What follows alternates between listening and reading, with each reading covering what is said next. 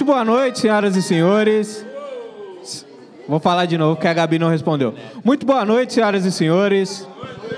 Salve, rapaziada. Eu sou Augusto Oliveira, esse é o Lado Negro da Força. Somos heróis de osso africano, certo?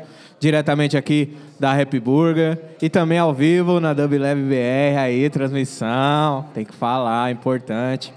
É, antes de mais nada, muito barulho pro DJ Minizu aí. Que isso, nem parece que ele tocou várias músicas da hora. Barulho pro DJ Minizu aí, senhoras e senhores. Ah, agora sim. É... Pessoal que aí embaixo, não é Deus que está falando, apesar do eco que a gente não conseguiu arrumar. É... Pode subir, a gente vai trocar ideia aqui sobre o bilionário que a gente gosta. Tá? Que, que tem poucos para gostar, né? É, se a gente for parar para pensar na conta, os que parecem com a gente já é um número reduzido, os que a gente gosta já é outro número reduzido também. Mas antes da gente dar início às atividades, é, gostaria que as pessoas se apresentassem, seguindo as tradições do lado negro, que são as tradições de Wakanda. Ao invés da gente. Olha aí, a tradição de Wakanda. Ah, tem que. Wakanda Forever. Já chama. É. Isso é educação, mano. Isso, assim é educação. Tá certo. É, seguindo as tradições, né, do lado negro são as tradições do Wakanda, ao invés da gente pegar e ler o release das pessoas, são pessoas aqui muito gabaritadas, eu até tive que tchau, tchau, tchau, tchau, dar uma estudada, dar aquela preparada, né? Que tá, tá ligado? Para aquele debate.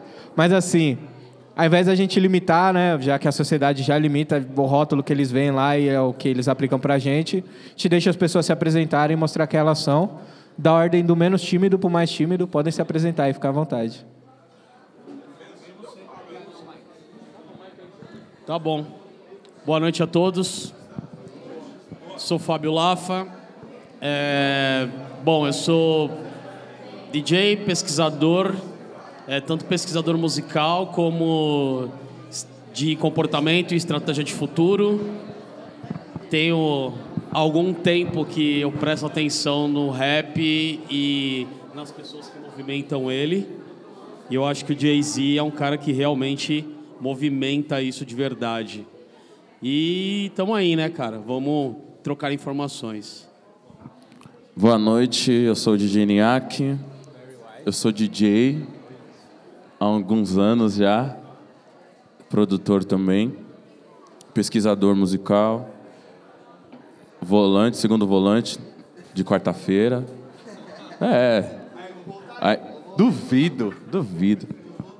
E acho que o meu primeiro contato com Jay-Z, de fato, foi nas coletâneas, né, que Bala na Agulha, Dinamite e tal sabia a música, mas não sabia que cantava, tá ligado? Mas a primeira vez que eu parei para prestar atenção mesmo foi no acústico dele. Tava assistindo o Yo um dia, o Taide falou que o programa ia ser diferente, falou: "Ah, hoje a gente vai passar o acústico do Jay-Z na íntegra". Foi ali que eu tive o primeiro contato de fato com a com a música do Jay-Z. Boa noite todo mundo. Tá funcionando? Não, não tá. Não, mas fala nesse tá mais baixo. Entendi. Boa noite, boa noite a todos. Sou DJ Will, sou produtor, pesquisador, DJ e de vez em quando eu escrevo uma zima também. Ah, Mas, é... enfim, isso aí, prazer estar com todo mundo aqui, com o FM, o lado da Força, Happy Burger.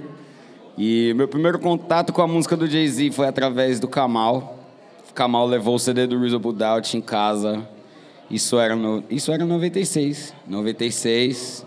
96 para final de. para começo de 97, já no final ali de 96. E a gente conheceu pelo primeiro disco, a gente não conheceu os primeiros trabalhos que vinha vinha do qual era o nome do grupo? Original Flow? Não era Original Flow, era isso? Original Flavor. Original Flavor. Original Flavor. Tá vendo? Eu não fiz minha lição de casa, hein? Perdoem. Mas o primeiro contato foi com o Reasonable Doubt em 96. O Kamal levou o CD em casa e a gente chapou na hora, né, mano? Era. A gente sabia que seria um, um grande artista se ele tivesse seguido o caminho certo. E ele fez exatamente isso. É, pô, é louco que você falou. Não, eu só esqueci de falar. Eu não falei meu primeiro contato com o Jay-Z, não é verdade. Foi no vídeo da Who You With no Yo MTV, numa bela madrugada. Eu falei, meu, quem é esse cara? Da Dentre toa. as várias identidades visuais do Jay-Z, ele, ele era bem diferente do que era hoje, enfim. Datou o Fábio Lafa também aí, ó. Só, só os veinhos. E eu também, outro veinho. Mas assim, Mas assim, mas é, eu também não falei o meu primeiro contato. Também foi o MTV Unplugged, DVD Piratinha, que vinha com o clipe da Front. Todo mundo comprou esse aí na barraquinha, tá ligado?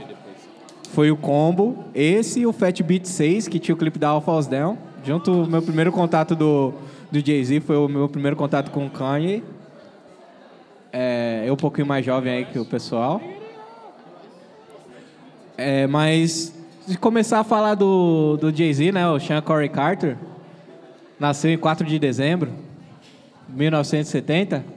Você sabia o peso dele? É. 10 pounds. 69? 69, ó, 69. Jay-Z de 69? Jay-Z é 69, fez 50 ano passado. É, a idade do Verdade, KLJ, hein? Certo, mano? É. E é louco porque se a gente for parar pra pensar, né, a carreira dele, primeiro pico assim de todo mundo pensar, nossa, quem é esse cara? 1989 é a música do Big Daddy Kane, né? Você tocou no especial de sintonia. Você sabe o A nome. música do Big Daddy Kane? Big Daddy Kane. Show Improve. Improve. E ele tava rimando naquele estilo mais rápido, mais acelerado, que foi a primeira vez e muitos documentários, né, como ele é uma pessoa muito popular e tal, tem uma mística por trás da, da persona dele, como ele fez para chegar nesse lugar. E todo mundo comenta, chega nesse lugar, né, da Show Improve. Pô, quem que era esse cara? Sim, sim, mas o destaque é, o destaque foi no, no Show Improve, fez a turnê. Acredito que as pessoas que a gente mais tem contato assim de memória afetiva, se a gente falar dessa turnê do Big Daddy Kane, é ele, o Tupac Shakur e a Queen Latifah. Fizeram a turnê juntos. Ali, né? Foi a universidade tá ruim de universidade, né, o Jay-Z, de faculdade da vida. Tem ali e a partir daí, né, mano, uma uma parada louca que eu gosto de conversar com as pessoas, que eu vejo muito no primeiro disco do Lupe Fiasco, Food and Liquor, é que como que um cara que está no seu primeiro disco consegue todas essas credenciais de tipo, sei lá, de ter um premiere, de ter tipo a nata, elite da, da produção musical de Nova York e também de, de ter algum contato ali com o Dre no começo, um momento onde as relações entre a costa leste e a costa oeste não estavam tão estáveis, né? Não estava tudo maravilhoso, no meio da treta do Big com o Pac, que o Big faz questão de chamar ele pra treta, né, na Brooklyn's Finest, versinho e tudo mais.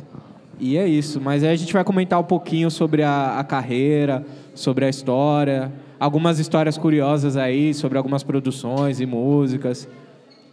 E qual que é a curiosidade que você que vocês mais, tipo, caramba, não sabia que o Jay-Z tinha feito isso. Pode falar.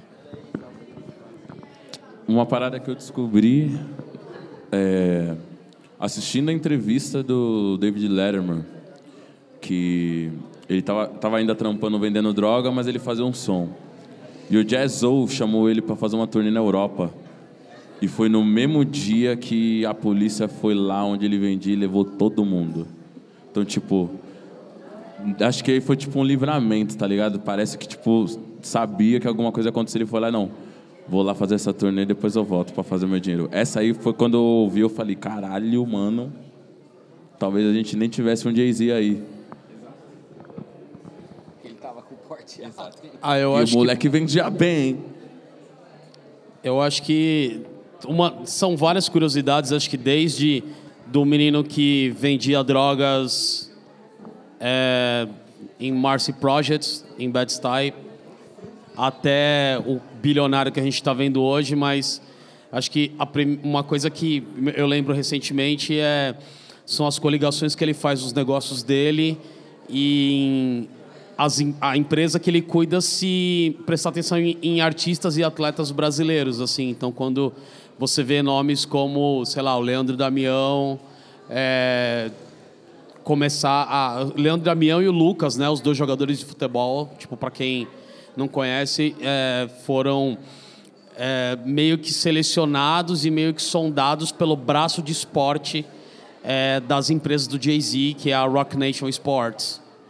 Então, quando você vê coisas desse gênero, tipo de como o futebol se movimenta e ao mesmo tempo o próprio cara tá atento e ele e ele ele é um chairman, ele é um cara que é a última assinatura dele, mas ele tá prestando atenção em todos os movimentos da empresa, ele tá atento a tudo que está acontecendo em âmbito global é muito interessante. E até em artistas, enfim, tipo acabou acontecendo ele assinar com a Cláudia Leite, enfim, mas ele está bem atento a, a, todos os artistas de todos os gêneros musicais em âmbito global. Isso é muito legal. Uma, uma coisa que eu não sabia, mas já faz um tempo que eu descobri também. E até porque na época a gente mais novo, nem sempre a gente está olhando ficha técnica de disco, mas foi descobrir que ele tinha escrito o verso do Dre na música Still Dre do disco The Chronic 2001 e. Você não sabia disso? Boa. Ah, ah, ah, ah, tá meio baixo esse microfone. Né? É. Né? Mas aí, vocês estão ouvindo? Vocês estão ouvindo? Vocês estão conseguindo ouvir? Aí. E tá, pelo tá lance que, o, que o, Fábio, o Fábio falou do, do, do Jay-Z tá atento a toda essa parada de esporte e também de outros gêneros de música. Ele também teve uma parada com Anderson Silva, né? Que eu descobri pelo livro do Herbert Mota, que foi empresário do Anderson Silva durante alguns anos. Eu esqueci uns três anos, quatro. Por meados disso. É... Hoje eu descubro muito mais coisa, mas, mano, eu nem parei para passar lá, porque mesmo que eu fosse ler duas ou três curiosidades, eu ia acabar esquecendo do mesmo jeito, que é no Instagram do, do Jay-Z, que não é ele que movimenta, é uma pessoa que está sempre perto e contando várias histórias muito foda. É, quem não souber, dá uma pesquisada. O Vitone, você segue, não segue? Eu sigo, o Niak segue, o Fábio segue, tem isso. Inclusive tem um lance que é, é meio é meio uma espera das pessoas nas redes sociais para quando as atividades das redes do Jay-Z voltam, porque ele fica tipo seis, nove, um, nove meses, um ano sem postar absolutamente nada. E aí fica aquela coisa de, meu, será que é o perfil verdadeiro? Será que é um perfil fake dele? Mas acho que a galera sempre fica meio que nessa espera, né? De, é, de um post, de um story ou qualquer coisa. É, o último, tanto é que o último tweet foi quando os gêmeos nasceram, ele fez o listão dos artistas, né? Falou o nome até de gente que talvez ele tivesse uma treta ali, que foi o Joe Budden, né? Tipo, nossa, até o Mouse. Talvez. É, talvez tivesse uma treta, né? Que a gente. Com Joe, Joe Budden. Budden. Quem não tem a treta com o Joe Budden não viveu. Eu não Até tenho. se você não brigou com o Joe Budden, você está fazendo alguma coisa de errado. Mas assim, e para vocês entenderem, tipo, é louco como em 30 anos, né, 40 anos de, de carreira, o Jay-Z mudou de um menino que vendia droga para uma presença, mesmo quando ele não tá, as pessoas ficam aguardando um posicionamento dele. E o que eu acho muito louco, o maluco ali tá com o Paper Plane Hat ali, ó, da, da Rock Nation. É, é, como ele consegue pulverizar o dinheiro dele e sempre fazer dinheiro, tá ligado? pulverizar. Eu aprendi com a Kelly Cristina, que é do nosso podcast. Ela é economista, falou que é assim que fala quando você espalha o seu dinheiro pelos lugares. Pulverizar o dinheiro, maximizar os lucros. E essa do, da viagem para a Europa tem no livro, nos dois livros, né? Tem o Decoded, que é um livro que é escrito pelo Jay-Z, e tem um outro que é o King of America, que é escrito por um jornalista que acompanha ele e tal, e conta essas mesmas histórias. Então a gente acompanha essa história que o Niak acabou de falar, né, dele ir para a Europa, é nos anos 80, numa época que... Já, já era 90 já. Não, era 80, pai. Era comecinho. Já. 80, 92, por aí? É, começo dos 90, não era Ah. 80 ainda não. Ah, Já tinha. Não, a viagem. Era no comecinho dos 90.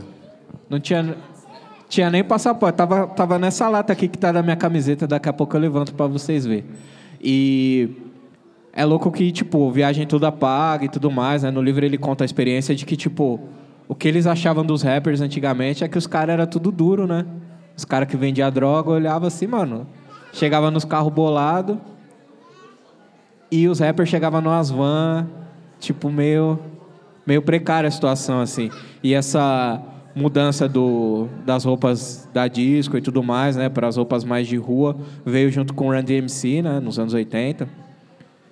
Só que aí, quem tinha mais dinheiro se vestia com as grifes mais caras, podia ir lá no, podia ir lá no Dapper Dan, pegar aquele, aquele tecido exclusivo, né? Dapper Dan que agora trabalha direto com a marca que fechou a loja dele. Ver como as coisas como as coisas se transformam, né, mano? E como ele passou dessa dessa pessoa que tava ali, tipo, não, nada a ver, rap, a ser, tipo, uma das personificações do rap aí e tal. Uma das curiosidades é que, que, eu, que eu gosto é que ele, o Jay-Z, acho que o Busta Rhymes, quem mais? Mais alguém. O Big, eles estudaram, não ao mesmo tempo, alguns ao mesmo tempo, mas na no mesmo colégio, no ensino médio. E aí você pensa que essa escola, que os professores maltratavam esses alunos aí, tem uns alunos históricos, né, mano? Tipo, tem aí no filme do Big, não sei se é verdade ou não, não sei, não tem uma biografia onde fala, né, que no filme o professor destrata ele, fala que ele vai ser lixeiro. Aí o Big faz a conta e fala o lixeiro ganha mais que o professor. Aí desce o óculos e é a vida que segue, né, mano? Turn down for what, né? É. Mas vamos falar das. Qual foi a primeira música do Jay-Z que você falou, nossa, chegou? Putz. Não, não, a primeira a primeira. A que bateu, você, tipo, tuim. Falei, mano, ai meu Deus. Não dá, cara. Primeira. Não dá. Não, eu passo. Eu preciso pensar. Vai chamar na data. Vai chamar na data ainda, Lafa. Não, não, vou, não, não, não é tão assim, mas é, o que, que acontece é que em âmbito de rap, vamos dizer assim, em, em linhas, né, em, em rimas, o Jay-Z inicialmente ele não era um cara muito respeitado no, no rap da costa leste americana. Então, é, sem dar muitos spoilers, mas para quem assistiu as temporadas de Hip Hop Evolution, deu para entender muito bem que até 1995 o rap tinha dono. Ele tinha, um- ele tinha dois proprietários. Esses dois proprietários vieram a falecer. E a partir da morte desses dois caras, e principalmente do cara que comandava o, o- o rap na parte leste americana, que era o, o Notorious B.I.G., o Jay-Z se tornou o rei de Nova York. Hoje ele é declaradamente o rei de Nova York, mas ele tinha um Big antes. Se o Big não tivesse morrido, se o próprio Big L, que era um cara do Harlem, também tivesse morrido, talvez a história poderia ter chegado aonde ela chegou hoje, porque óbvio ele tem méritos para isso, mas ela deveria ter outros caminhos. Acho que tem tem tem, tem mais coisas para acontecer assim. Então, sei lá, como experiência minha, é, quando eu prestei atenção no Jay-Z e falei, meu, é ele de verdade, foi no My Lifetimes Volume 3, quando eu ouvi Soul Ghetto, batida do DJ Premier. Eu falei assim, é ele mesmo, não vai, não vai ter como. Quando eu escutei essa música, acho que foi quando eu tomei o, o impacto maior, assim. Além dos hits que ele já tinha em pista, que tocava tanto nas baladas norte-americanas como as baladas do Brasil em âmbito global. Mas pra mim, que eu falei assim, mano, Jay-Z é o Jay-Z, de verdade. Foi na Soul Ghetto. Você, Diego. Vocês não vão fazer isso comigo. Ah, tem que jogar Comigo, nisso. não que- pra mim. Vocês não vão perguntar isso pra mim. Eu não, eu não sei, sinceramente não. Eu gosto muito do Jay-Z, eu me impactei com várias músicas dele, tipo... A primeira foi, mas, então, a primeira foi o primeiro disco inteiro, mano. Eu A escutei primeira foi- Friend or Foe, foi foda. Eu escutei Coming of Age, foi foda. Aí eu escutei Ken Knock the Hustle. Porra, mano.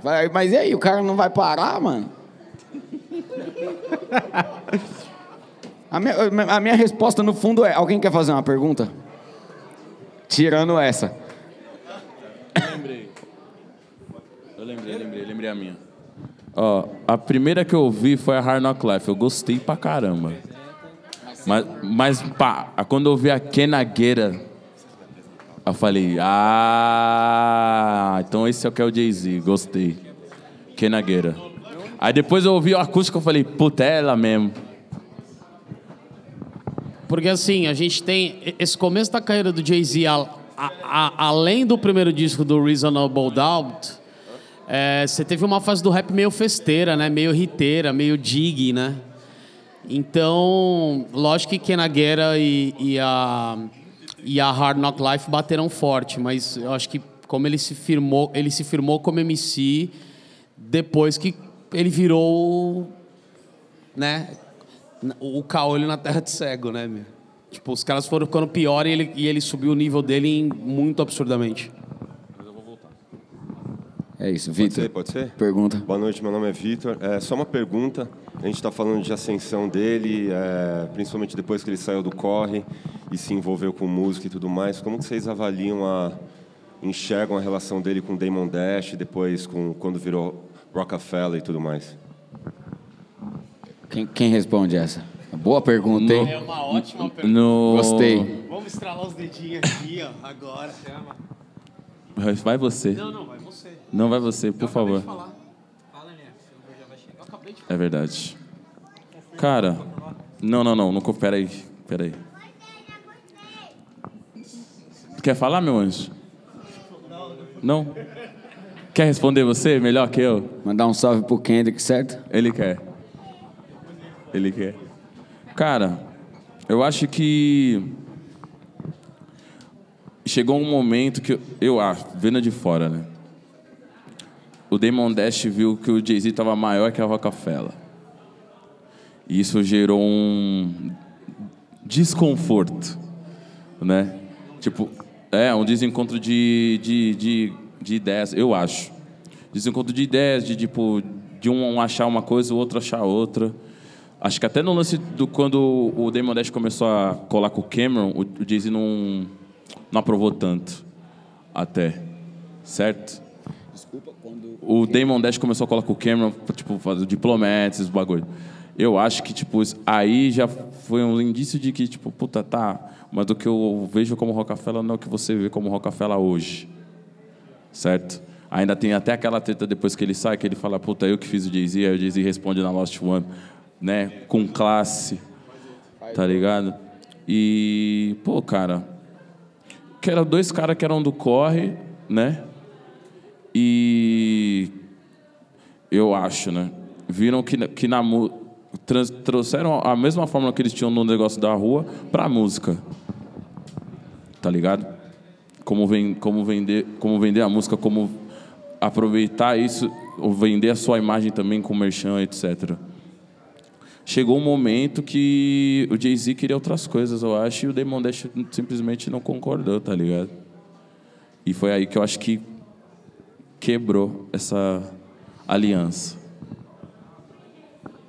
Tá respondida a sua pergunta, parceiro? Não faz mais isso, hein, Vitor? Eu vou, rapaziada, eu vou ter que correr que eu tenho um show com o Coruja no Sesc Paulista, mas eu volto. É até às 11, né? Eu vou voltar. Agora você tem que ir mesmo. Eu te... Nossa. Mas eu vou voltar, é sério. É, de- dentro da minha opinião, assim, a relação dele com o Damon Dash é, foi, bem, foi bem dessa parte que, que o Niak falou e também deles terem, de cada um ter... é, eles tiveram visões diferentes para a parada. Mas uma coisa que realmente roubou a brisa, eu acho, na minha opinião, é que o Damon Dash, ele era espalhafatoso, né, mano? Ele... Ele foi um cara que ele. Pô, mano, pra mim, ô irmão, você pagar 2 milhões num, num, num voo daqui a ali, só porque você tem 50, tá ligado? E uma das coisas que, eu, que me marcou, que o Jay-Z fala de, uma, de três coisas, tipo, foca no processo, não no resultado. Guarde, não gaste. Mantenha e seja dono de e seja dono de você mesmo, tá ligado? Acho que começou a estreitar quando o Damon Dash achava que o controle total do, do, do Jay-Z era ele, tá ligado? Que ele, ele decidia o que o Jay-Z realmente ia fazer ou não. Porque é louco, porque ao mesmo tempo eles estavam na mesma sincronia e chega uma hora que o cara, mano. É, mas eu sou o CEO. E aí o Jay-Z falou: Eu também sou, mano. Qual que é a fita? Tá chapando?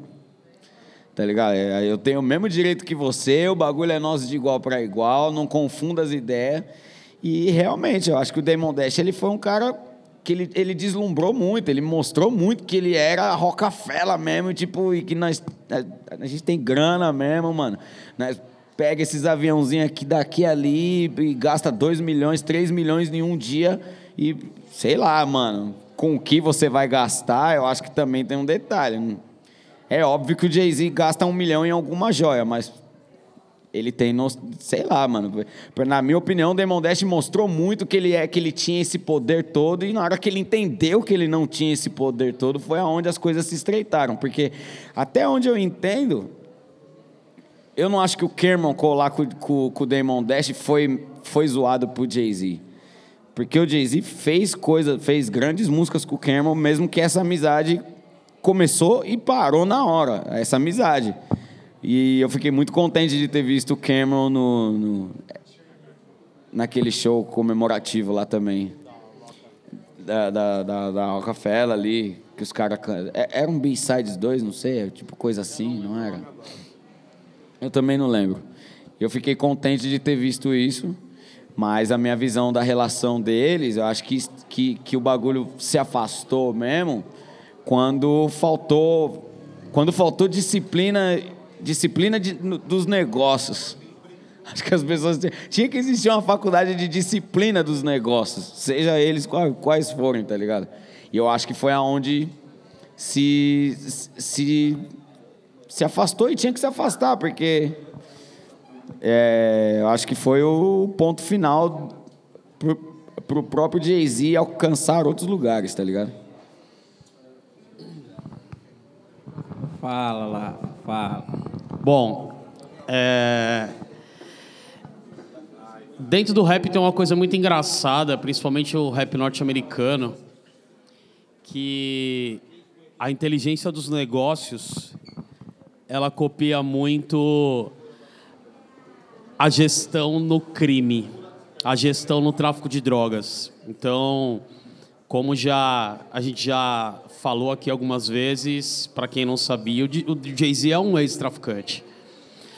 E, e você vê tipo alguns movimentos que é, fusões e, e, e cisões de negócio elas, elas não acontecem de forma amigável na rua. Elas sempre acontecem com uma demonstração de poder. Então, no começo, Damon Dash e Jay-Z, eles se juntando é, e fazendo a, a, a Rockefeller e tal. Em dado momento, Jay-Z, que sempre teve esse faro de, cara, de negociar pontos, de tomar pontos e dominar pontos e mostrar poder, quando ele sentiu que é, algumas atitudes do Demon Dash tipo, não eram tão certas e que ele podia fazer melhor que isso, ele simplesmente ele rompeu com o Demon Dash e mostrou mais poder que ele. E, e, então acho que essa relação é meio louca porque a partir do momento que ele rompe e ele parte para o mundo dos negócios de verdade e, e, e foi essa o começo da era Jay-Z dentro da Def Jam então ele da gravadora Def Jam, então ele começou a sentar em outras mesas com outras pessoas, aprender sobre outros modelos de negócio que ele poderia associar na educação dele enquanto negociador, sabe? Então, dele sair de sócio de um selo para sentar na principal mesa de uma grande gravadora e, e, e participar da, da venda dela depois para um grande grupo que foi a Universal. É, mostra que a relação de, de Jay-Z e Demol Dash é tipo, meu, a gente tá junto.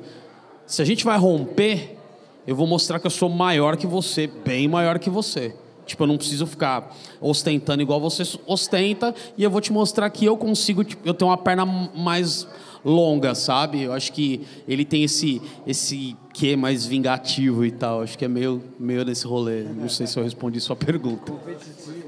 É,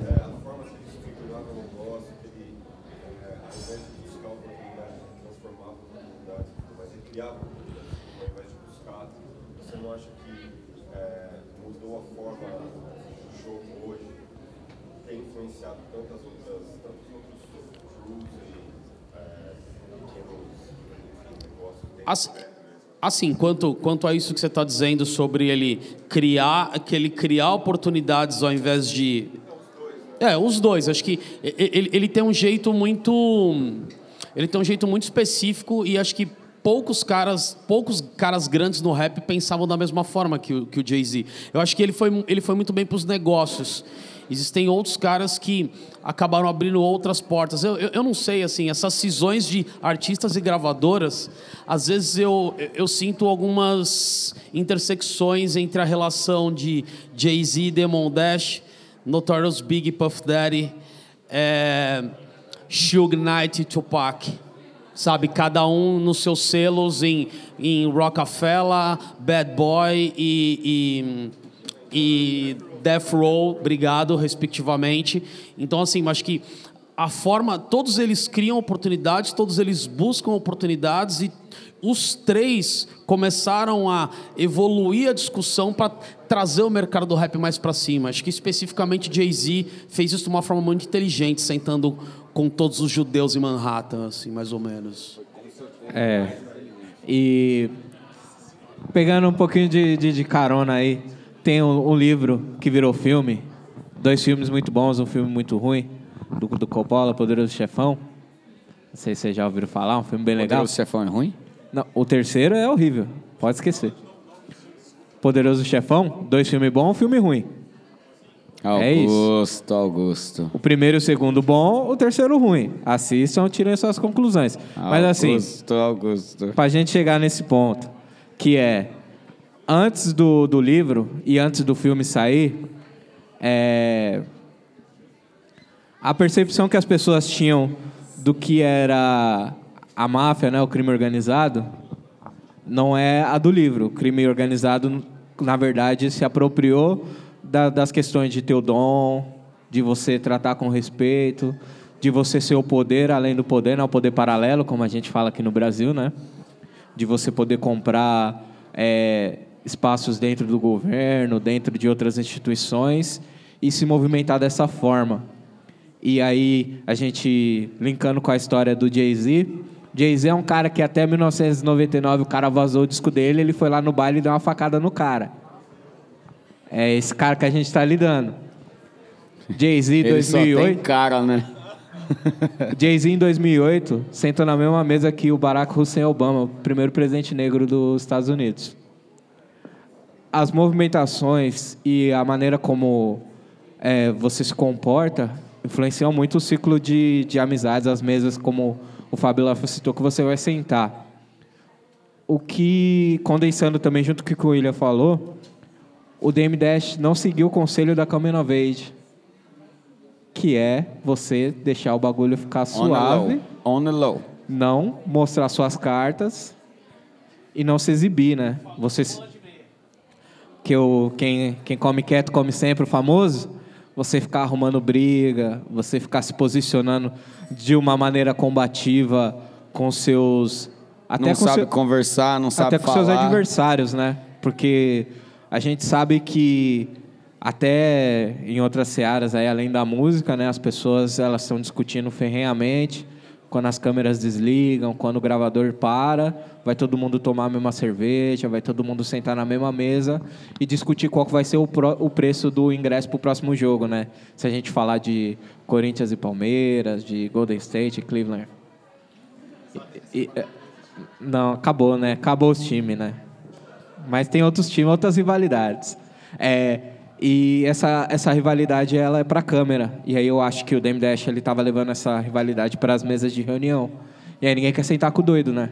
Todo mundo quer sentar com o doido na frente da câmera, que é você expor o coleguinha na Summer Jam, sentar lá, fazer um todas as outras movimentações, tá lá na, na mesma grava, ser o presidente da gravadora e virar chefe do coleguinha que você expôs.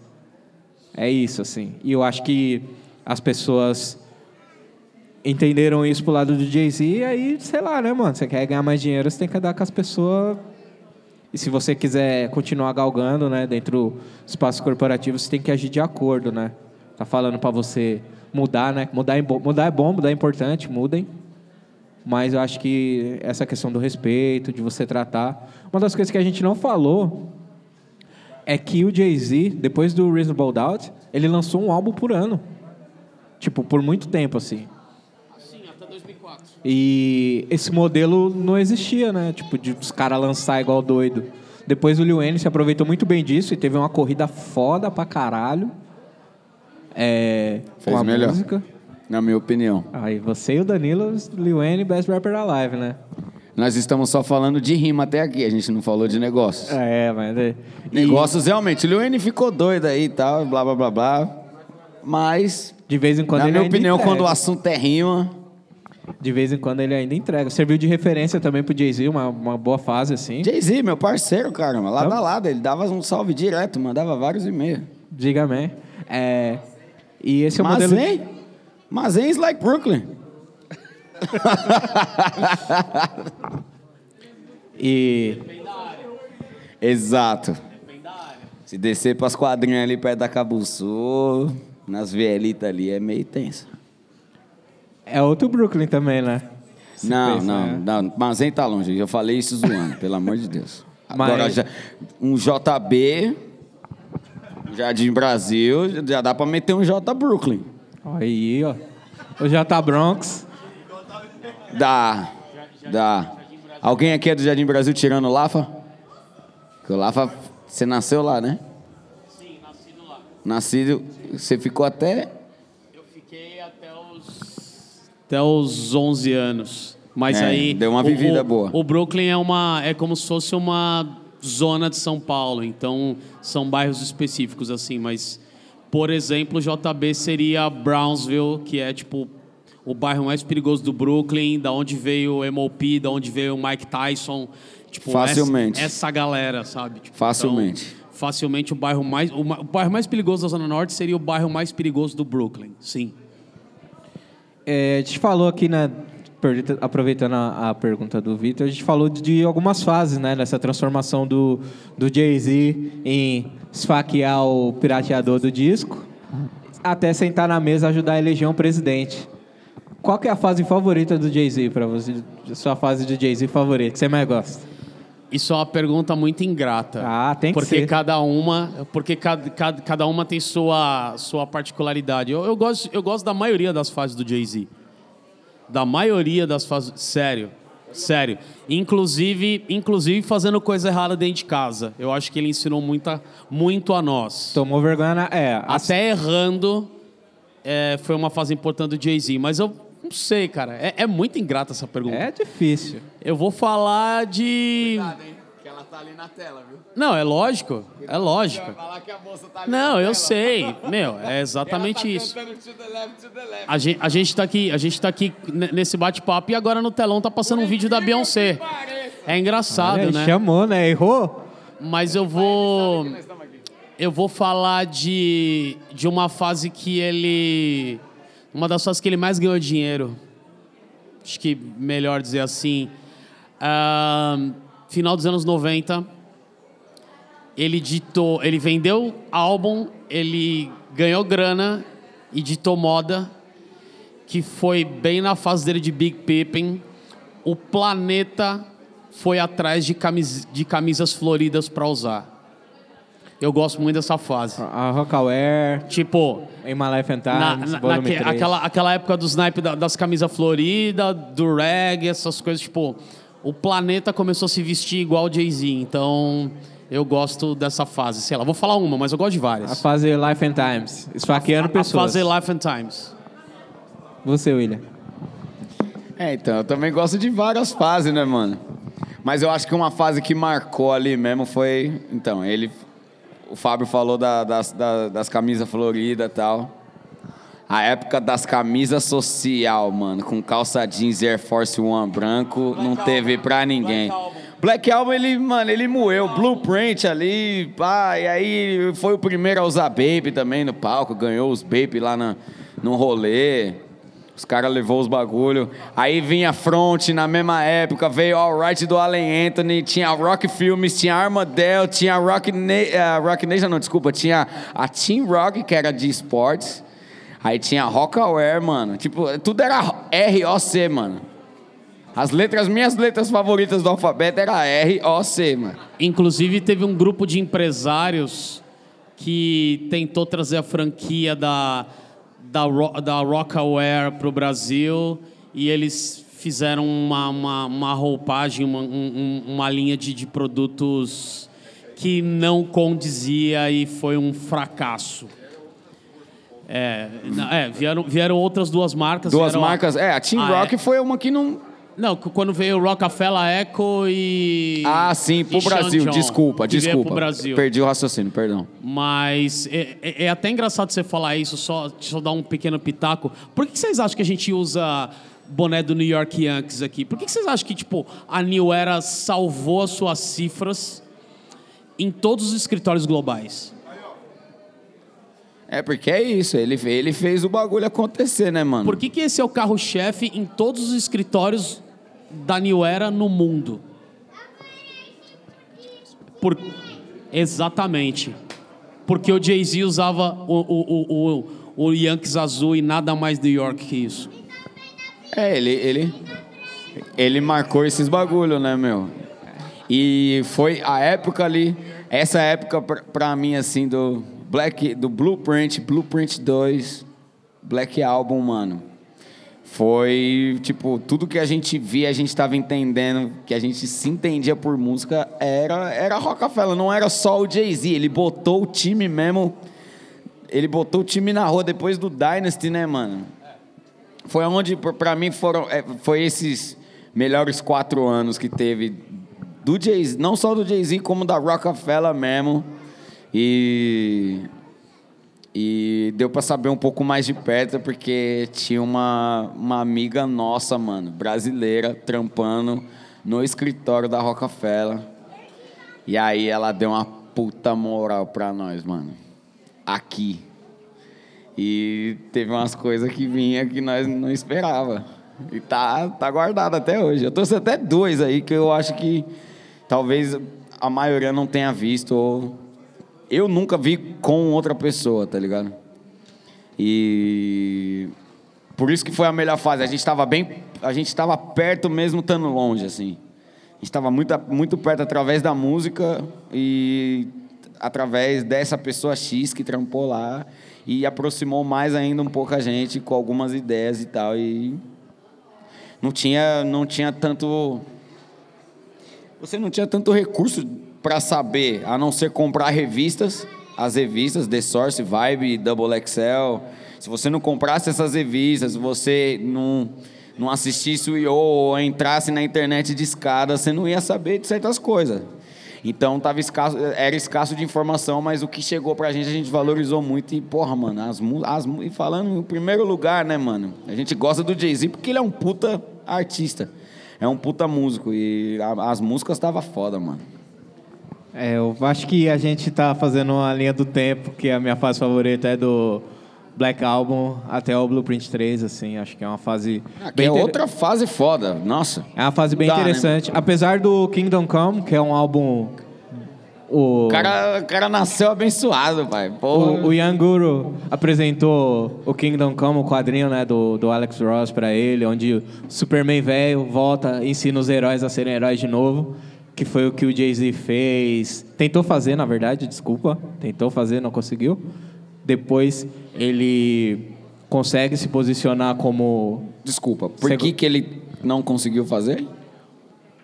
Ah, você sabe que não é um álbum bom, cara. Vamos lá. Não, não entendi, não. Eu tô perguntando. Não, tipo assim, entendi. na- na questão de, de influência, assim, tudo bem. E inventou uma coisa legal no rap, que é se aposentar de mentira. O Kingdom Come é se aposentar.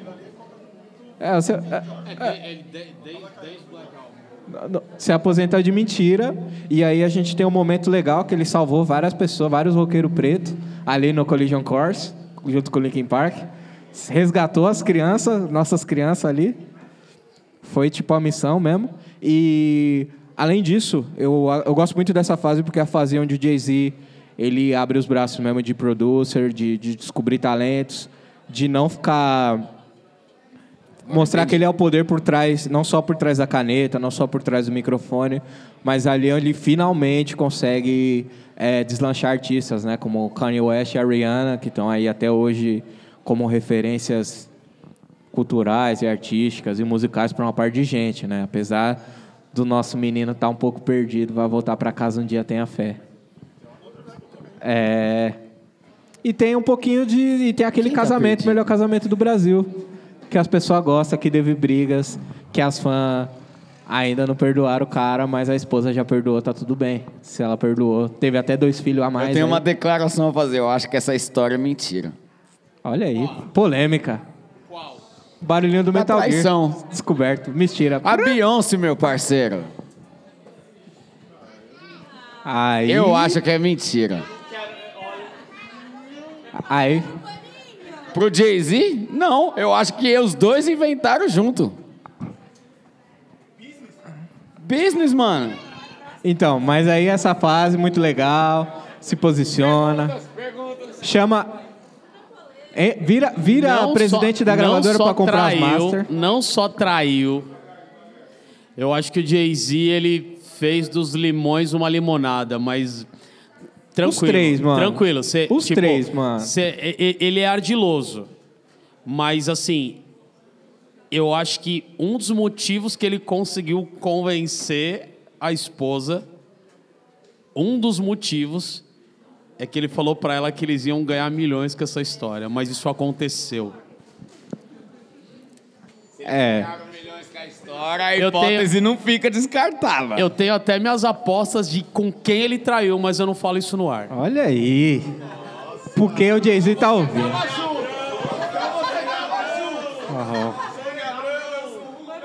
Você mais quem, Rafa? Eu não vou, eu não vou caguetar, eu não vou caguetar o mano no ar. Mas eu, eu, eu tenho minhas apostas em quem que ele traiu. Mas que ele traiu, ele traiu. Fala aí. Você. Olha aí, chamou. Olha aí. Tava você mais quem no homenagem? Fala mesmo lá. Quando, quando, desligar, quando desligar o microfone, a gente fala. Eu não vou falar quem, pelo amor de Deus. Daqui a pouco toma processo. Tá não, não. É, já, já, já. Você assinou o NDA? A Tiffany Haddish assinou lá e mesmo assim ela falou, a moça mordeu a Beyoncé, caramba. É, é assim, a, a, a, gente teve... Não eu, não, eu não vou brincar com o Jay-Z porque alguma... Não, é que assim, a gente grava podcast também, né? É, a gente nunca teve problema com direitos autorais. Sabe qual foi o único programa que a gente teve problema com direito autoral? Fala aí. Def Jam. É... A empresa do homem. Foi isso. É louco, né? Então, mas enfim, eu, eu acho que é, é uma discussão, sei lá, é meio gossip e tal, tipo, é divertido, mas eu tenho, eu, eu tenho minhas apostas, enfim. Pergunta, gente. Faz uma pergunta. Chega aqui, vem aqui, se apresente, faça a pergunta. Boa noite, boa noite. Meu nome é Diego. Mano, eu queria saber sobre o, o Memphis Bleak, se vocês curtem o som dele, os, não sei se poucos sons que ele lançou. E por que que, na opinião de vocês, ele não engrenou muito no rap? Teve até uma época que o Jay-Z, que ele, ele, lançou um som, esqueci o nome, que o Jay-Z tá no clipe, pá. Só, e aí é como se ele estivesse passando o bastão pro, pro Memphis Bleak, uma história mais ou menos assim, não sei se vocês podem falar melhor. Mas por que, que ele não engrenou no rap forte, assim? Bastão, é, do, eu ia fazer. Mas o Malik, menino Malik, muito jovem, participou do primeiro disco do Jay-Z ali na Coming of Age, a primeira. Depois, no segundo disco, ele ia estar mais presente, mas aí errou. Foi ficar com as menininhas, não foi trabalhar. Aí brigou. No outro disco pediu desculpa, aí voltou. Mas assim, é, eu tava Errou, foi, foi trabalhar. Vamos trabalhar? Não, vou beber, ficar com a mulherada. Errou. Podia ter. Fala, William. O foco não atrapalhou. atrapalhou. Mas eu acho, sincero- Fala, desculpa. Achei que você ia passar a- eu acho que, assim, Malik, assim como o Mick Mill, que também chama Malik, o Jay-Z gosta de adotar Maliks, não sei porquê. Mas, é, apesar dele ser um ótimo rapper, eu gostar das músicas dele e tudo mais, eu acho que ele não tem o mesmo star power e também não teve a mesma inteligência financeira e de produção para poder se posicionar nesse lugar onde, sei lá, ao- o único, como posso dizer aí, afiliado musical, minimamente ali do, do Jay-Z que conseguiu se posicionar nesse lugar foi o Kanye West através das produções e da cabeça dura também, do, do nervoso, do passando venenão. E eu acho que é isso, assim. É, saudades. Porque eles brigam, Mas né? é isso. Eles tipo, brigam a minha opinião sincero. é isso. Ele não conseguiu ter a inteligência artística e financeira para poder se posicionar nesse lugar, né? E a sombra do Jay-Z é bem grande, assim. Então, por mais que ele tenha feito um sucesso relativo, né, mano? Pra você ficar na sombra do homem é difícil.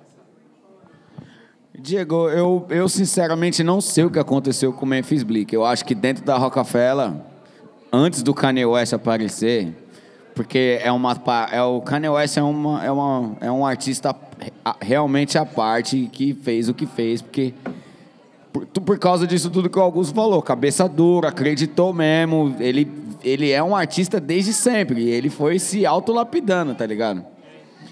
E, mas eu acho que o Memphis Bleak não virou, não sei. Aí só, só nós estando lá perto dos caras pra saber qual que é da história, mano. Até onde eu sei, o Memphis Bleak gosta muito de fumar maconha. Mas eu não acho que a maconha atravessou o rolê do cara, tá ligado? Porque o Snoopy, coitado. Tá entendendo? Então, tipo, eu sinceramente não sei o que aconteceu com o Memphis Bleak. O Memphis Bleak tem ótimos discos, mano, ótimas músicas. Só que é louco, porque às vezes a- a- não é nem. É culpa sua também, mas o que você acaba. O que às vezes as pessoas acabam vendo e você deixa isso tomar conta, tá ligado? Porque viam ele realmente como o braço direito do Jay-Z. E aí parece que ele foi ficando confortável com isso. Chega uma hora que, bum, fica, vira o registro, tá ligado? E aí, não sei. Não sei se foi só as minas, mano. Mulher, mulher é pra inspirar, filho. Não, não, não, não, não. Tô falando que foi só isso. Eu tô falando que é a falta de foco nos negócios. Você tá ali, o cara acabou de Não, fazer não, um não álbum acho, que é não acho que foi falta de foco, mano. Enfim, um álbum, um álbum, o primeiro álbum nunca pode ser, pode ser um clássico, pode ser a melhor estreia, como pode ser um bagulho zoado e artistas dão a volta por cima, tá ligado? Tudo vai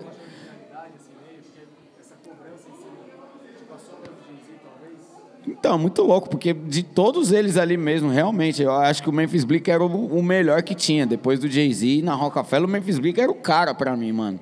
Eu fiquei chateado que não foi ele que escreveu o verso da Coming of Age. Foi o Jay-Z. Escreveu os dois. Não sabia disso. Fiquei triste, porque é foda a... a a- é, A troca, né? A parceria dos dois junto ali, essa coisa de passa a rima pro outro, um completa outro e vai pá. Eu falei, caramba, mano, olha os caras, mano. E, é- e é louco, isso no primeiro álbum, eu falei, esse maluco vai arregaçar igual, mano. Ou, tipo, né? Cada um dentro do seu bagulho. Mas quem, quem pegou o bagulho mesmo e assumiu a responsa e acabou se tornando até, um, até maior que a própria Rockefeller também foi o Kanye West, mano. Que não teve boi, tá ligado?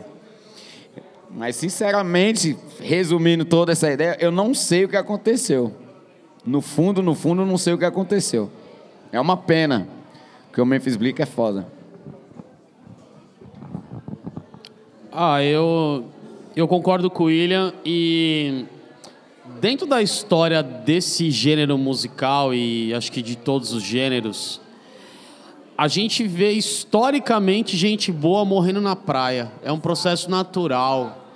Infelizmente é um processo natural. Você vai, você vai ter, é, além de qualidade nas letras, no caso do hip hop, nas letras, na identidade visual, na métrica de palco, sabe, no, em tudo que você apresenta como produto e ainda, e ainda vai dar errado. Você tem uma questão de inteligência emocional do artista que muita, muita gente boa antes do Memphis Bleak morreu na praia e a gente nem sabe o que aconteceu. Sabe? Tipo, antes de um. Sei lá, um, um- eu- lembrar de um exemplo aqui agora. Antes do Memphis Bleak, há 10 anos atrás, antes do, Memphis- Bleak, em 94, um cara melhor liricamente chamado Craig Mack morreu na Bad Boy Records. Não morreu, mas tipo, morreu artisticamente, sabe? É, então, tem uma série de fatores que fazem a gente falar, pô, mas o cara não virou. Deu- você vê que deu umas. Depois do Memphis Bleak deu uma esticadinha de uns 6, 7 anos mais pra frente. A gente quase viu isso no Lil Wayne. Graças a Deus ele tá bem. Ele tá se recuperando. Então, existem vários fatores na, na cabeça do artista que. Ah, putz, mas por que, que não deu certo? Era bom pra caramba. Pô, Sol soltou um disco. Pô, soltou um, um- um hit. Tem cara que a gente lembra de um hit até hoje. Então, é, é meio difícil dizer, na real. Mas é uma combinação de coisas. Você tem, sei lá, Memphis Bleak tem álbuns em 2005 e 2006 que eu dei uma colada agora. A partir de 2006 chegou um, chegou um negócio chamado YouTube. Começou a diversificar a música. Começou a diversificar o liricismo. O Holofote saiu de Nova York, foi para Los Angeles. Foi para Detroit com o Jay Dilla. Foi para o sul, foi para vários lugares. A América inteira começou a entender que tinha a América inteira fazendo rap, sabe? Em super alto nível. tipo, em, em- em igual, igualmente bom. Então, é difícil você se firmar nesse recorte do meio dos anos 2000, porque você começou a descobrir gente boa em tudo quanto é canto desses Estados Unidos, entendeu? Então, é uma combinação de coisas. Acho que não, não, não tem um. Acho que não tem uma, uma, um- uma coisa que. Isso, meu, arregaçou a carreira do Memphis Bleak. Talvez. E nem o Jay-Z conseguiu recuperar. É, vale lembrar, eu, na minha opinião, junto com o Spliff Star, eles estão ali. O Spliff Star é o primeiro, né? Melhor rap man do mundo. Depois vem o Malik, Memphis Bleak. Segundo lugar, melhor rap man do mundo. Assim, de artista solo. É, aproveitando essa fase de duplinhas, qual que é a melhor dupla do Jay-Z com verso? Perguntas difíceis hoje, gente. Perguntas difíceis. Ah, Augusto, A gente quer ver a desgraça. Fala aí. a melhor dupla. dupla com o Jay-Z? É, o ca- pra mim é o Kanye West, mano. Com rima?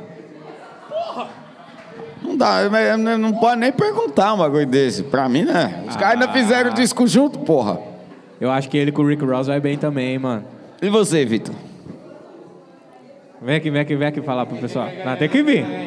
Vem, filho, vem! Tá muito Bate quieto palma pro aí. Vitones aí, gente. Ele, ele tá quieto e ele tá se batendo. Vem, porra. Bom, boa noite. É, Esse aqui é o DJ mais jornalista que existe. a pergunta é sobre fits. Qual É, o a melhor dupla, pessoa que forma a dupla com o Jay-Z. A treta de falar, do, falar a respeito do Kanye, na minha concepção, como um fã hoje escondido, porque eu morro de vergonha de falar que eu sou fãzão, eu morro de vergonha. tá foda, tá foda, tá foda. Mas a, Vai chorar, eu não acredito que Mas ele a fez real aquilo. é assim, mano. É, é inegável que os dois juntos, os dois eles têm realmente uma, uma química meio que insuperável assim. Porém, eu não consigo encarar, mesmo eu sendo fã assíduo escondido do Kanye, eu não consigo encarar ele um ótimo MC, pelo amor de Deus. Ele não é um bom MC, Não é. um, é, tecnicamente, digamos assim. Ele é acima da média global. A questão. Só. A, a questão. Só, só, mas não é um ótimo. Não, a questão é os números que ele traz, a polêmica que ele traz, as abordagens, várias fitas, mas a técnica em si, pá, não me surpreende. Mas é. É que quando junta os dois, parece que viram uma coisa só. É como se fosse um matrimônio mesmo da parada. E Eles é são um casal, gente. é aí que tá o lance. que aí não tem como, na minha opinião, é, negar que os dois juntos realmente não causam, né? Se juntos já causam. Mas, porra, uma, uma parte de gente com ele se dá bem, assim. A própria esposa, porra, pelo amor de Deus, né, mano? É, eles tiraram onda pra caralho, assim, e. Mas assim, é que ele e o Kanye tem esse lance de tipo assim, mano, é. É, é que nem o, Timbal, é, o Timbaland quando se junta, um exemplo, com produção com o Justin ou a Missy. É, é tipo assim, é nascer um pro outro, mano, porque eu sou fã real do, do Pharrell, não é novidade para muita gente, mas o Timbaland, quando faz aquilo pro Pharrell, é, é legal. O, desculpa, é isso mesmo. O Timbaland, quando. O Pharrell, quando trampa com, com o Justin, é, é, legal pra caralho, mas quando o Timbaland faz o bagulho, fica rico demais. Então é a mesma coisa o Kanye com, com o Jay-Z, tipo, é outra pessoa, mano. Parece que. Ou é uma coisa só, eu acho que potencializa demais. Então eu não consigo imaginar outra fita, assim, de algo maior do que esses dois juntos, assim. E... Talvez. É isso. Eu acho Minha que. opinião. Eu acho que. Kanye e Jay-Z, eles são um casal e, e você consegue fazer essa alusão a Jordan Pippen, com certeza, Thelma e Louise, todos, todos os feats que vocês pensarem. Os ca... é um, mano, não é, um, não é uma dupla, não é uma dupla, não é uma sociedade, não é uma, por... não é uma parceria. É um casal, mano.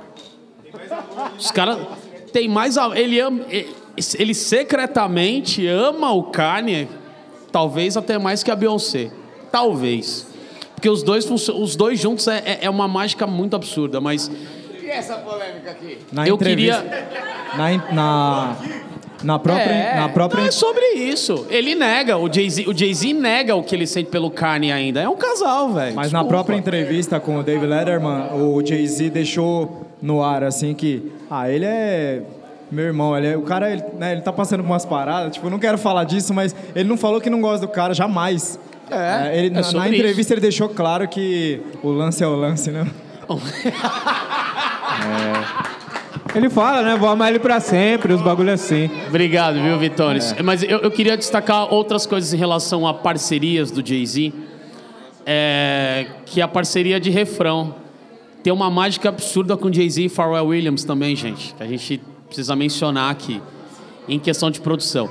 E puxando para os feats de produção, aquele vídeo que está na preparação do, do disco, a coisa mais bonita dele, colocando os três caras que salvaram o coro dele em questão de batida: Pharrell, Swiss Beats, Timbaland e o Rick Rubin, que foi um cara que ele que é um, que é um produtor de rock, produtor de Beast Boys e tal, que foi um cara que ele ficou muito junto na época que ele estava à presidência da Def Jam.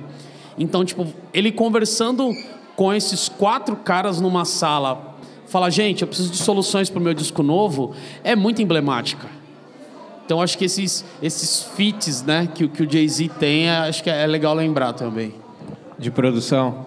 Também de produção. É, de produção. A gente já tinha, eu já, a gente já tinha conversado É, antes pro, de entrar produção no ar, tem um né? monte, tem o Premiere, tem No ID, tipo, dentro dos sucessos, mas eu acho que a relação... É o Just Blaze, pai. A, a relação dele, e, e o próprio Just É o Blaze... Just Blaze. Não, e o Just Blaze, pra mim, pelo amor de Deus, to- tipo, as, as grandes do Jay-Z foi o Just Blaze que fez, mas eu acho que a relação de artista, de, de, de rapper e produtor que ele tem com Swiss Beats, mesmo não tendo muita, uma quantidade tanto de, de, de hits, mas a relação que ele tem com Swiss Beats, a relação que ele tem com o Timbaland e a relação com o Pharrell é, é, é, é mágica. Você vê que tem uma, uma parceria ali É o go-to, assim, é tipo, mano, você vai ver, pode não ter nesse disco, mas no outro vai ter, e pelo menos em algum, em algum disco ele vai estar presente, assim.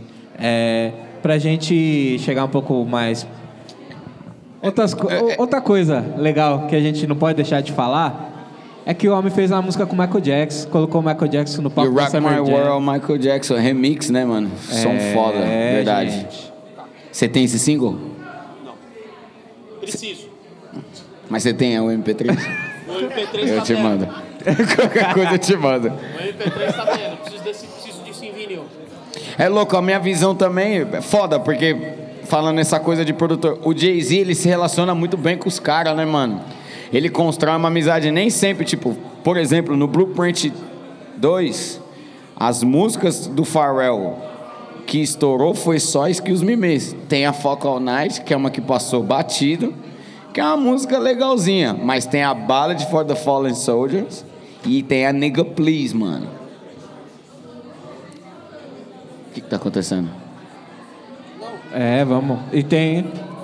Enfim, e aí é louco, porque se você pegar do segundo álbum, In My Lifetime, que é o volume 1, aí tem o Hard Knock Life volume 2, volume 3, Life and Times of Sean Carter. Quem começou com, a intro, com as batidas, com as músicas de introdução, foi o primeiro em todas. Isso aí é muito doido, porque ele constrói uma relação, mesmo que os caras nem trampem mais no disco. E aí o Just Blaze, o Timbaland, o Pharrell e o Swiss Beats foram os caras que ficaram, né, mano? E o No ID também, que veio depois de uma, de uma época. E o Kanye. No Idea Muito assinou louco for isso 40 aí. O No o assinou o Kanye 444 ainda. inteiro, né? Hã? O No Idea assinou o 444 inteiro, né? No ID fez o 444 inteiro. Na minha opinião, o melhor E ele, fe- ele, foi, ele, foi, ele foi influente também no Blueprint 3, né? Eu acho muito doido esse jeito que o Jay-Z, mano. Que ele- o jeito que ele tá com os caras, tá? Abraça- que, ele, que ele que a música dele se relaciona. Que, que o jeito dele rimar, o jeito dele fazer, o som dele fazer o disco se relaciona com cada produtor, mano. Muito louco isso aí, porque nem todo disco do Jay-Z quando a gente fala desses, desses cinco produtores, Just Blaze, Kanye, Swiss Beats, Pharrell, Timbaland. É isso? Você falou no ID? Não. No Idea. É o No ID. Depois, né? É que o No ID veio menos até que os caras. Mas enfim, a gente falando desses cinco nomes. Esses cinco nomes principais, é a relação que ele tem mesmo dos caras, os caras do coração dele. É louco que nem todo disco, a produção do cara é o hit do bagulho. Mas tá em todos. Mas o cara tá em todos. No Kingdom Come, a música do Pharrell é a N-Tem, Usher. É um puta som, mano, que a gente... Eu te dei o CD também. Ah, agora... Mano, posso falar uma coisa rápida? Eu tava na casa lá do, meu- na, na Zona Norte, no quarto antigo. Eu e meu pai fomos lá desmontar umas coisas, jogar umas coisas fora. Achamos dois. Eu comprei três. Então foi um pra você, um pra mim e um pra ele.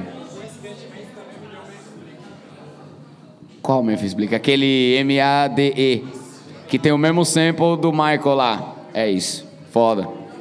Tá vendo o Memphis Bleak? Esse disco do Memphis Bleak é nervoso. Que tem a Around Here com o T.I. e com o Trick Daddy. E é isso, mano. Acho muito louco esse bagulho. O jeito que ele se relaciona com os caras. Nem sempre a música vai ser o hit. E ele fala, se você fizer... Se eu vou fazer 15 faixas, você vai me dar 15 faixas foda, eu vou gravar as 15, mano. É, falando em relação, É relação, a relação do cara. O Aquiles tem uma pergunta. chega aqui, Aquiles. Faz barulho pro Aquiles aí, pessoal. Tudo bem, gente? Pergunta, tudo bem, boa noite. Pergunta rápida. É, quanto a samples, né? É, qual. é, vi que o programa está com perguntas bem diretas, então eu vou seguir. Qual sample mais admirou vocês, né? O meu, por exemplo, foi do Bob Glenn para Song Cry. É, eu queria saber qual sample mais agradou vocês e como isso ajudou vocês a conhecer novos sons. Uh, é. De novo, a gente vai. Eu vou, eu vou de novo sacar a carta que são vários e realmente são vários. Eu vou falar o último que, que vem mais me impactando. É o sample dentro do, do, do álbum 444 da faixa Family Field, uma música chamada Raya, The Clark Sisters. Se alguém, se o pai de alguém tiver esse disco, avisa, me chama na inbox lá que eu, eu pago. Não tô nem, eu pago. Mas acho que como sample é esse, né? The Clark Sisters Raya de Family Field. Putz, eu vou falar um nem é tanto, mas porque a história é legal, que é o da Hard Knock Life. Porque o Jay-Z, é, que é, é do musical, da Anne, uma menininha órfã que é adotada, altas aventuras do barulho e tudo mais. E o Jay-Z teve que mentir para conseguir a liberação desse sample. É, chegou a batida, tudo mais, fizeram, hora de liberar. Jay-Z fez uma carta, não, Eu vi esse musical quando eu era criança, tocou meu coração. Seu mentiroso. E não sei Você o quê. tava era traficando E você preciso, muito. E foi o hit do álbum, que foi o primeiro álbum do Jay-Z a ser número um. Meteram louco como um bom sagitariano. É, bem isso mesmo.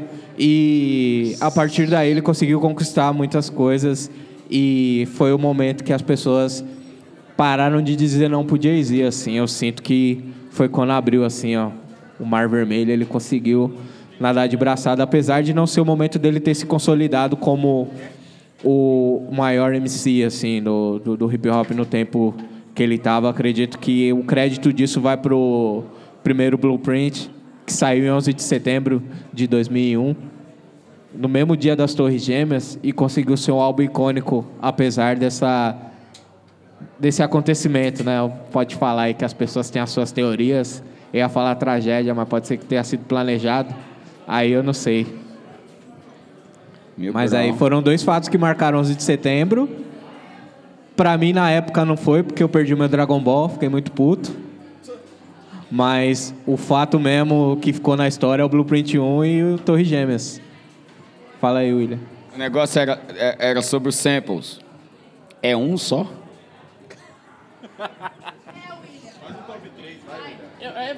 Eu falei um só. Fala um, cada um Tá bom, eu falou vou, um, pai. eu vou, eu, então, eu, eu, eu vou um lembrar. Eu vou lembrar, então, eu vou lembrar, já que você falou do Blueprint, o sample, do- o- mano, o sample de Girls, Girls, Girls foi foda. Foi a braba. Próximo. Já que- Pergunta calma logo calma antes calma que eu mude de ideia. Antes da gente chegar nessa pergunta, chegou no Blueprint, chegou na Diz. Na Takeover. E aí, qual que é a relação? Você lembra qual que era a pauta que a gente falou algumas horas atrás? É, vai ter que chegar nessa ele, não, aí. ele não desrespeitou só uma pessoa. Sim. Então deixa nosso maninho lá. A história... Mas a história puxa, né? Ele perdeu. A bola chama. Ele perdeu. A bola chama quem joga. Ele não era o principal da treta, mas a bola chama quem joga, né, pai? Ele perdeu feio, hein? Ele perdeu feio. Ele perdeu feio. Pergunta pro Russell Simmons. Perdeu, perdeu de. Mas ao mesmo. Perdeu, perdeu, mas ganhou. Porque ali quem ganhou? Quem perdeu? Augusto. Perdeu, mas ganhou. Tava sendo investigado. Teimoso. Não é, não é teimosia, são dados. São dados, tenho provas. Tenho, vou apresentar meu dossiê de- dessa, dessa bife aí. Mas chama na pergunta. Chega aqui. Pô, boa noite, rapaziada. Meu nome é Gustavo de Paula. Ah, uma parada meio. Ninguém lembra que aconteceu na, carre... na carreira, na trajetória do Jay-Z. E ninguém lembra porque é escondido pra caramba e é difícil pra caramba achar. É, são os dois discos com o R. Kelly. O que, que vocês acham desses discos em 2020, depois de tudo que surgiu? O mano tentou fugir de processo, aí eu mando uma pergunta dessa, né? Mas enfim. O que, que vocês acham desses dois discos, da tentativa de turnê que não deu certo e tal? Ah, Artisticamente falando, assim, o que, que vocês acham do trampo que foi feito? Olha. Bom. É, Gustavo, de novo, uma, uma ótima pergunta. Obrigado, viu? Porque a gente tá. A gente tá com uma. Com uma questão hoje em dia que é a gente acompanhar o que o artista faz dentro e fora né, de, de- do palco. E lógico que as atitudes dele fora do palco influenciam sobre o trabalho dele. E a gente tá com. Né, o Arkeli tá, tá com umas pendências lá, né? Tá com uma, ele tá com umas pendências lá. Que não sei se vai, vai ficar ruim para ele pagar. Eu acho que talvez ele não consiga recuperar é, o, o, o, o, o, prestígio, os highlights que ele tinha. Eu acho que são álbuns ótimos. Eu acho que, tipo, a parceria Jay-Z e R. Kelly eu gosto. Eu gosto porque funciona no clube. Funcionava no clube. Funcionava no clube. Aí é que tá, tipo. Ex- Exatamente, exatamente. Então, assim, no, no meio dos 2000, antes dessas coisas, antes da- das feiuras, das, das ideias atravessadas do R. Kelly irem para conhecimento público, quem estudava música sabia dos problemas do R. Kelly, dos problemas de comportamento do R. Kelly. Todo mundo soube Desde os anos 90. Mas ninguém falava. Desde o começo. Desde o começo, desde sempre. Então, assim, é, vamos pegar essa licença poética de separar obra e artista, ou artista e pessoa. É, eu acho ótimo. É, Como é que chamava? Black in the. The, É, best, the Best best, of- of, the both worlds. É Obrigado, Vitones. São dois álbuns, é Best of Both Worlds e Unfinished Business. e Então- duas turnês, inclusive, né? Porque, Uma- tipo, você tá falando de um dos donos do rap, de um dos caras mais representativos do rap, e querendo ou não, aí a gente vai separar pessoa e artista. Tudo, absolutamente tudo que acontece no R&B de 1992 até aqui tem dedo do Sr. Robert Kelly. Gente, pelo amor de Deus, de novo, vamos separar artista e vida pessoal, especificamente nessa questão, tá? Mas assim, o R. Kelly tá cancelado, a gente já sabe, não dá pra falar do cara, mas absolutamente tudo que aconteceu no Rhythm and Blues em 30 anos, em 35 anos quase, é dedo dele. É isso. Assinou.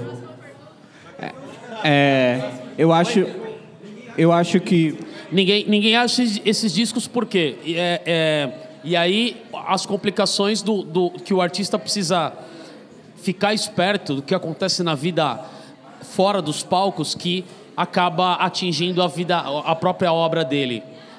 É, todas as plataformas digitais entraram num consenso e retiraram o material do R. Kelly de- do- da, da sua biblioteca. Então, assim, por exemplo, né? Não paga nós, mas beleza. Por exemplo, o Spotify, ele retirou todos os discos do R. Kelly. Ele decidiu não ter a obra dele atrelada a um cara com problemas de comportamento do jeito que ele tem. Então, é, é difícil você vir falar. Como é que chama aquele menino que falou que é o rei do RB esses tempos aí? amigo do Danilo, Jacuiz. O Jaques, Jaques. Cara, a piada. A piada. Você tá de brincadeira. Rei do R&B. O Jacuiz. Ja, Jaquis falou que era o rei do R&B. De novo com a licença poética, o rei do R&B, pelo menos na Golden Era, é o é o R. Kelly. Pelo menos na Golden Era, É. nos anos 90. Ele que carregou o bastão, ele que ensinou todo mundo, mano. Ele que ensinou os artistas de pagode no Brasil como é que tinha que fazer, como tinha que se vestir, como tinha que se portar. Enfim. William, É. Eu- eu- então, concordo, concordo total com as ideias do Fábio e meio que nada, não tem, não tem a ver, mas tem a ver. Eu acho que o Best of Both Worlds foi um, foi uma, foi um começo de rixa também entre o Jay-Z e o Demon Dash, porque envolveu a Lia, tá ligado? Demon Dash detestava o R. Kelly com É, todas as forças do história aí. mundo. E é verdade que o Jay-Z depois começou a namorar a Lia? Isso aconteceu mesmo? Teve um pouco, né? Viúva oficial, você acha? Enfim, mas se você procurar, se você procurar, eu acho que se você procurar no Discogs ali, você vai achar o álbum, ou você vai achar com certeza o CD também, do Best of Both Worlds, mas eu também achei... Fiesta foi foda, mano. Foi o meu começo... Foi o começo que eu comecei, né, que eu tava Começando a saindo de viver. casa escondido pra ir pro rolê. E a Fiesta foi uma música que tocou, né, mano, na RCP, tocou em todas as festas de, de, de música negra em São Paulo. Se, se pá no Rio de Janeiro também dá pra falar, porque teve, foi, foi uma música foda. E, mano, tem Honey, que é em cima do Bee Gees, e tem a introdução, é um puta disco, mano. Mano, esquece top gente- charts da Billboard. E o R. Kelly é louco porque não era à toa. O Jay-Z já era considerado o, o cara no rap, né, mano? Do lado, no- do, lado, do lado do rap. E o R. Kelly já tinha toda a bagagem dele com o R&B, tá ligado? É louco, porque a Lia, o primeiro disco da Lia, o que consagrou a Lia foi o R. Kelly.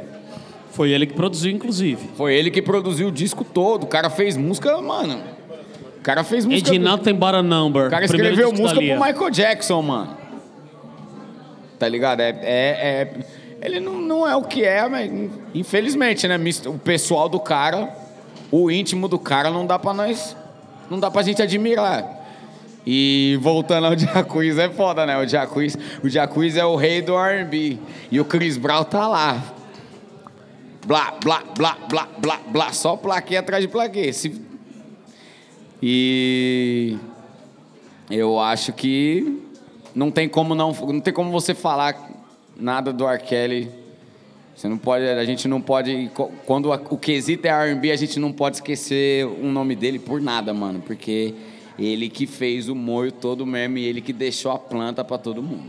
Foi ele que deixou o esquema pronto. Falou, é isso aqui. Você e, e acho que ele até tinha noção também do que do jeito que evolui. Mas é louco porque a pretensão hoje fica a pretensão dos caras dessa é hoje, é tipo quer ah, porque tem milhões nisso, tem milhões naquilo, os streams está assim, os streams está daquele jeito, eu sou o rei. Não, você não é o rei de nada, porra. Pô, nem no stream o, o Jacuzzi é Legal o seu é tênis, rei, hein? mano. Agora que eu vi. É, de nada enquanto você não for pirateado. Exato. é, é, Só- Exato. Só pra colocar meu- meus 10 centavos nesse, nesse rolê. São dois discos interessantes. É, eu tenho no meu HD, inclusive. Muito legais. Quem quiser aí depois dá um salve. Mas o louco de- do final dessa história, né? Que começou o Jay-Z, ele sempre teve essa visão de se associar à grandeza, né? De querer fazer os bagulho e se posicionar ali, mesmo quando ele estava começando, né, essa figura do mafioso, né, de sempre fazer um bagulho e estar próximo do poder, ser o poder emba- atrás do poder, né? Através do, do R. Ele fez essa primeira e segunda tentativas, que se insistiu nesse erro aí. E anos depois, né, na Three Kings, tem o verso que remete à segunda turnê que eles fizeram juntos, quando aonde não dava mais, né? Porque o R. Kelly ficava fazendo um monte de sketch tentando se explicar que quem fez xixi em quem, que era maior de idade, não sei o quê. Ao invés de ensaiar, né, e se preparar, ficava faltando. Aí, beleza. Tamo lá, histórias de Jay-Z sempre são engraçadas, cara. mais uma vez extremamente Aí tá lá, profissional pra caramba, beleza. Ah, eu vou subir no palco, não vai porque você não ensaiou. Ah, eu vou, não vou. Pegou e botou spray de pimenta na cara do doido. E aí no disco, na Three Kings, que eu espero que toque hoje, DJ Minizu, a faixa é muito boa, Rick Ross, Dr. Dre. Three Kings. Rick Fudido. Ross, Dr. Beat Dre, Jay-Z. Né? É. E aí no final ele fala, né? Spray these niggas, baby, just like daddy touch you. Que faz muito sentido, né? Isso Ele falar pra- falou, mas o que que quis dizer? falar pra filha dele pegar e passar spray de pimenta na cara dos tarados, igual o papai te ensinou. Faz muito sentido aí nessa história que a gente tá seguindo. Sim. E apesar de serem boas músicas e tal, né? Mais uma vez, o Relações Públicas, a pessoa que faz Relações Públicas do Jay-Z merece todos os prêmios de publicidade do universo, que apagou essas duas... Não apagou, né? Posicionou ele num lugar legal nessas duas polêmicas, né? A primeira do, do relacionamento com o. Kelly e a segunda da rameladinha aí com a Queen Bee. Ele saiu por cima da carne seca nas duas. E é o Brasil que deu certo aí pro Jay-Z e o Brasil que deu errado pro R. Kelly. Sabendo se posicionar, canetinha também respondendo bem, né? Tem ali no verso da All the Way Up, ele já começa a responder, né? O Lemonade e todas as outras coisas. Mas fala aí, Gustavo. Bate palma pro Gustavo aí, Perguntas, gente. perguntas. Bate palma pro Gustavo aí, gente. Opa, desculpa. Tenho uma dúvida aí, sou o Gustavo. Mudando um pouquinho de assunto, falando dessa nova fase aí do Jay-Z. Primeiro que eu quero dizer que é, eu acho muito importante ter um cara preto, né, se posicionando como ele está se posicionando. Se é verdade ou não, se é real ou não, se é marketing ou não, eu não sei, mas pra gente homem preto é importante. E aí uma pergunta que não quer calar, o que vocês acham? Se ele está abrindo o caminho, preparando o caminho para Casa Branca aí. Fica aí para vocês responder. O que vocês acham? Presidência? Eu acho que não, se for é um problema, porque teve umas coisas que ele fez falando dessa nova fase. Ele não foi muito admirado, ele não obteve muito sucesso, por um lado. O pessoal ficou meio de cara com ele, os conterrâneos dele. Ele, ele deu uma mancadinha ali, uma mancadinha mancadona. Ele, ele deu uma ramelada puxada ali, forte. Então, eu acho que então é onde entra o problema. É... Você escolhe, né, mano? Você escolhe se adiantar por um lado, atrasar o lado de outros. Tem erros que dá para se redimir de repente. No caso, quando a gente fala, quando o assunto é a, é a grana, é o capital, né, mano? Essas coisas, dependendo do erro que você cometeu, dá para consertar. Eu não sei se ele tá afim ou não. Eu também não concordo com tudo. Não concordo com tudo porque eu acho que é louco, né, mano? Você você se estabeleceu a, praticamente a vida toda através de um povo, tá ligado? Através de uma legião de pessoas, de fãs e tal. E aí quando você acaba ramelando com as pessoas que ajudaram você a estar tá lá, é, não é só o seu talento que determina a parada, tá ligado? Foi o que o Fábio falou, não é só o talento. Existe N fatores, existe a mudança de, de da parada, a mudança de, de, do comportamento, da música, da, da política também junto, tá ligado? Mas teve coisas que ele, que ele fez, assim, essa nova fase.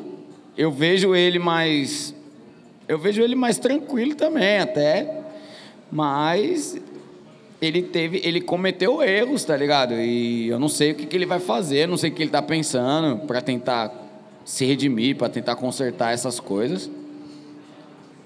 Mas ele tá ajudando muita gente, mano. Falando em grande ponto, levando o lado positivo que para mim é o que conta. O Jay-Z tá ajudando muita, muita gente que ele sequer, eu acho, deve ter trombado num backstage para trocar uma ideia, para dar um salve. Saca? Você que citou esse parada de, de ajudar. Tá ligado aquela série que tem do Calif na Netflix? Que Desculpa, qual? Calif que chama. É um moleque que foi preso justamente por causa que, tipo. Ah, do Calif Brother. Isso, que ele, o Jay-Z aparece. Tipo, foi uma das cadeias que o Jay-Z, não sei se foi o Jay-Z ou outras pessoas, dos Estados Unidos e tal. Sim, Ele Rikers Island. sabe se-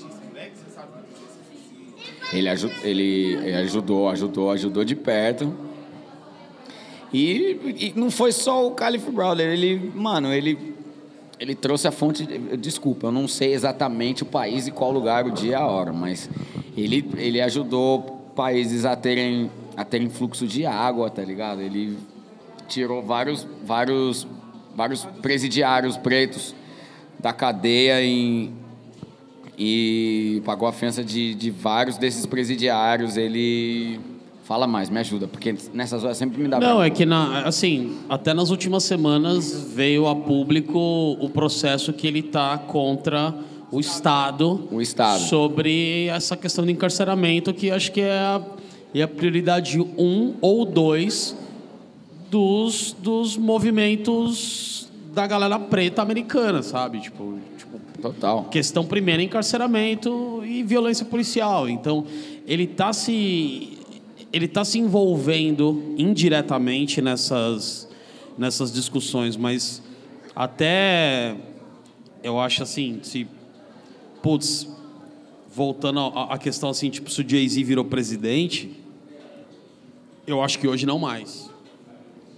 É, eu também acho que não para presidente. Por mais que hoje ele, ele esteja se envolvendo é, nas questões de cerne da população negra norte-americana, talvez ele tinha até esse plano. Depois que vazou a traição, caiu. Talvez até um colegiado dele de, de, de relações públicas, da galera que, que mexe com, com gestão de imagem e tal, fala assim, mano, agora não dá pra você correr. Talvez você precise esperar uns 10 anos pra galera dar uma esquecida. Mas a- aquela foto dele, Beyoncé, Barack, Michelle é, é, é emblemática. Ele que naquela época ele queria. É, ele queria ele falar, É um meu, sub. tô, tô no rebote. Tô no rebote. Ele mostrou aqui exatamente, tipo, eu e minha esposa estamos no rebote da Casa Branca, mas, tipo, ele errou, né? O erro dele vazou. E aí ele teve que mudar os planos, talvez mudar a trajetória. Talvez daqui a 10, 15 anos a gente sinta uma, uma, uma candidatura do Jay-Z. Tipo, Ah, pode, pode, pode ser uma mesmo. é, ele é, é, ele, ele, ele errou, enfim. Mas, enfim, acho que presi- presidência agora acho que talvez não seja a prioridade dele. Talvez ele sente na mesa do colegiado que vai eleger esse presidente preto americano daqui a uns tempos. É, talvez nasça um terceiro partido que não seja republicano e democrata. Porque nenhum deles fala sobre os pretos americanos. É, É- é, é- é uma questão muito que- densa. É, então, talvez, é de- talvez nasça uma, uma terceira frente política nos Estados Unidos. É foda. denso, é denso. e Eu acho que se ele, fi- se ele entrar para essa figura de presidente agora, mesmo que não dê certo, ele pode acabar, ele pode acabar bloqueando o processo que ele está tendo quando o assunto, por exemplo, ainda é música, porque ele tem ajudado muitos artistas com, a, com o lance de direito autoral, a música na plataforma, os royalties, tá ligado? Ele tem, ele ajudou o De La Soul, certo? O De La Soul teve problemas com a gravadora e tem várias músicas fora, ele tá ajudando a resolver, tipo Lil Uzi Vert, X eu não escuto, mas ele tá no corre. E muitos artistas, hoje, muita gente não sabe disso, Mano, mas muitos artistas norte-americanos, eles estão... O processo do Mick Mill. Ele foi total. diretamente, Ele tipo, tá gerenciando muitos ali. artistas e conversando com muitos artistas, é, principalmente do hip hop e do R&B, a serem donos e esse processo está mudando.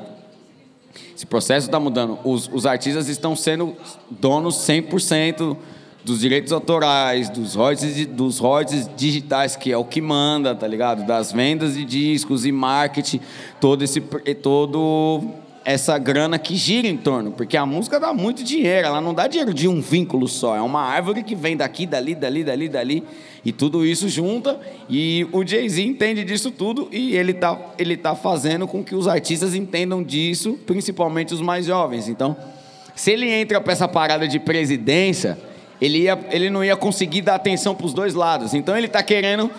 Ele não, eu acho que ele não tá querendo pular de casa, tá ligado? Ele tá indo um passo por de cada vez.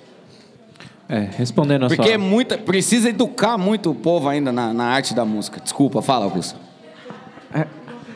Respondendo, respondendo a sua pergunta, Gustavo, é, eu acho que a gente também não pode ser inocente e falar que Jay-Z inventou as masculinidades aí, né, mano? Que não foi isso. Scarface já vem discutindo é, com, com, a devida complexidade. Eu acho que o Black Thought também vem falando muito sobre isso. O Common já falava muito sobre essas outras questões, né, que são importantes para a gente.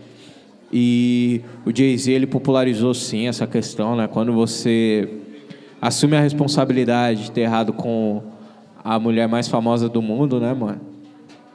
Ou e você assume outras responsabilidades, né, mano? Quando você é marido da, da Beyoncé e fala desculpa pelos seus abortos, porque meu corpo não estava lá e o seu corpo entendeu, que minha cabeça não estava lá, meu coração não estava lá e o seu corpo entendeu a gente não conseguiu ter um filho. Nesse momento, falar isso, pedir desculpa na frente de todo mundo, pedir desculpa no privado, é, entender a construção, né, de legado, dar essas dicas para as pessoas de uma maneira onde todo mundo vai ver, né, se movimentar e apresentar opções, né, mano? Como o William falou aqui, para outros artistas, né? Seja através da Tidal, seja através é, da Rock Nation, seja através de, de dicas mesmo, de reuniões, né? Quando você consegue é, acompanhar o conteúdo exclusivo do álbum, tem também no YouTube disponível, né? Para quem assina o Tidal, tem no Tidal também. Você acompanhar artistas como Will Smith, você vê o Michael B. Jordan, você vê o Chris Rock, sentar e conversar e falar, tipo, beleza, eu tô ouvindo a 444, e ele falar, mano, você pegar o verso, o terceiro verso e o cara falar, mano, eu me conectei com isso porque eu ramelei e eu não tenho mais acesso aos meus filhos. Sou um jogador de futebol americano, eu não vou lembrar o nome, mas eu não tenho mais acesso aos meus filhos e poder ouvir isso, né, mano? Jay-Z, ele tá no momento da carreira dele que ele tá brigando pelo direito dele ser tiozinho, mano. Isso é importante pra nós, né, mano? Brigar pelo nosso direito à velhice, né, mano? A ser adulto.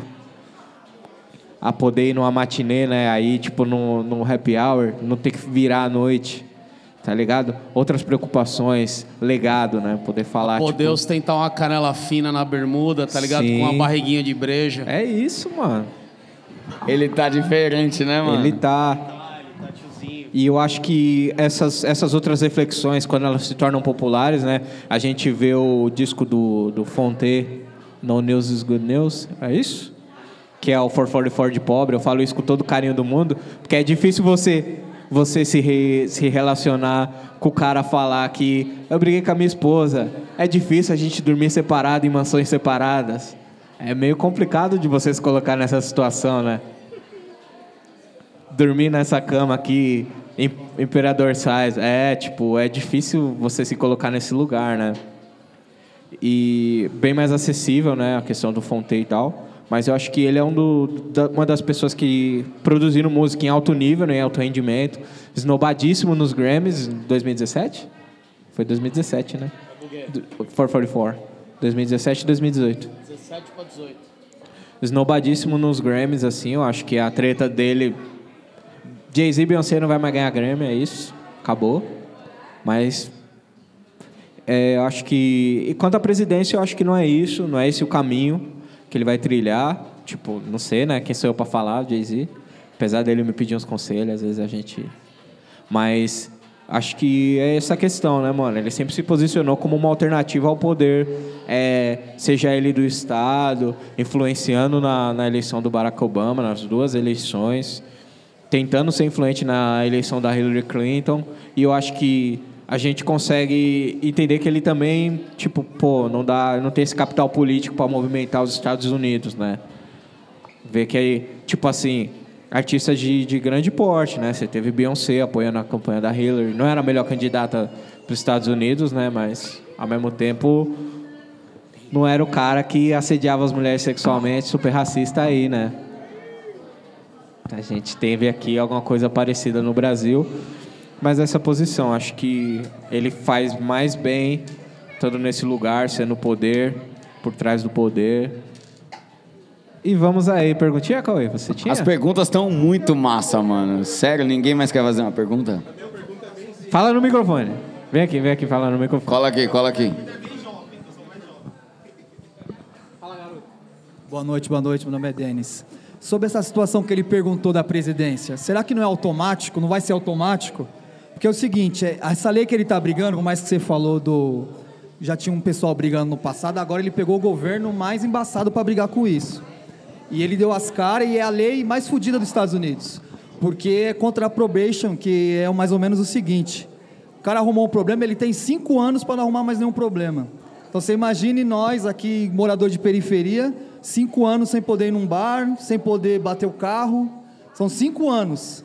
Então, automaticamente, eu vejo assim, se ele conseguir resolver esse problema, se, que é uma lei fodida, se ele conseguir ganhar isso, quebrar essa, que eles chamam de probation lá, você não pode, você tem cinco anos que você não pode arrumar uma confusão na esquina, que você não na pode... condicional. Certo? É, só que a condicional de cinco anos, mano. Então é impossível, mano, um, um hispano, um sul-americano que tiver lá, um, um, um negro da periferia, é impossível o cara em cinco anos ele não cometer um, um erro de novo.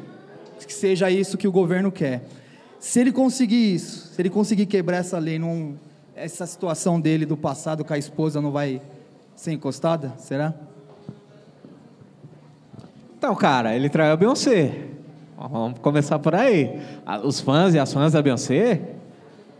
A votação lá é diferente. A votação aí, primeiro tem que ganhar o coração da Beehive.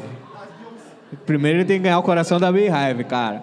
Pra fazer isso, eu não sei que malabarismo, mas assim, é, eu acredito que ele é muito mais influente, não fora, né, mas como lobista, do que como um político direto, né? Atuando diretamente na política, assim, como seja ele candidato a, a governador, presidente, senador, e a gente consegue ver os efeitos disso no caso do Mick Mill, a gente conseguiu ver isso também no caso do Della Soul, é, do 21 Savage, ele disponibilizou os advogados para poder apoiar o 21 Savage, no caso dele com a imigração. Quem não sabe, o 21 Savage é inglês, mas ele foi criado a vida inteira nos Estados Unidos, ali em Atlanta.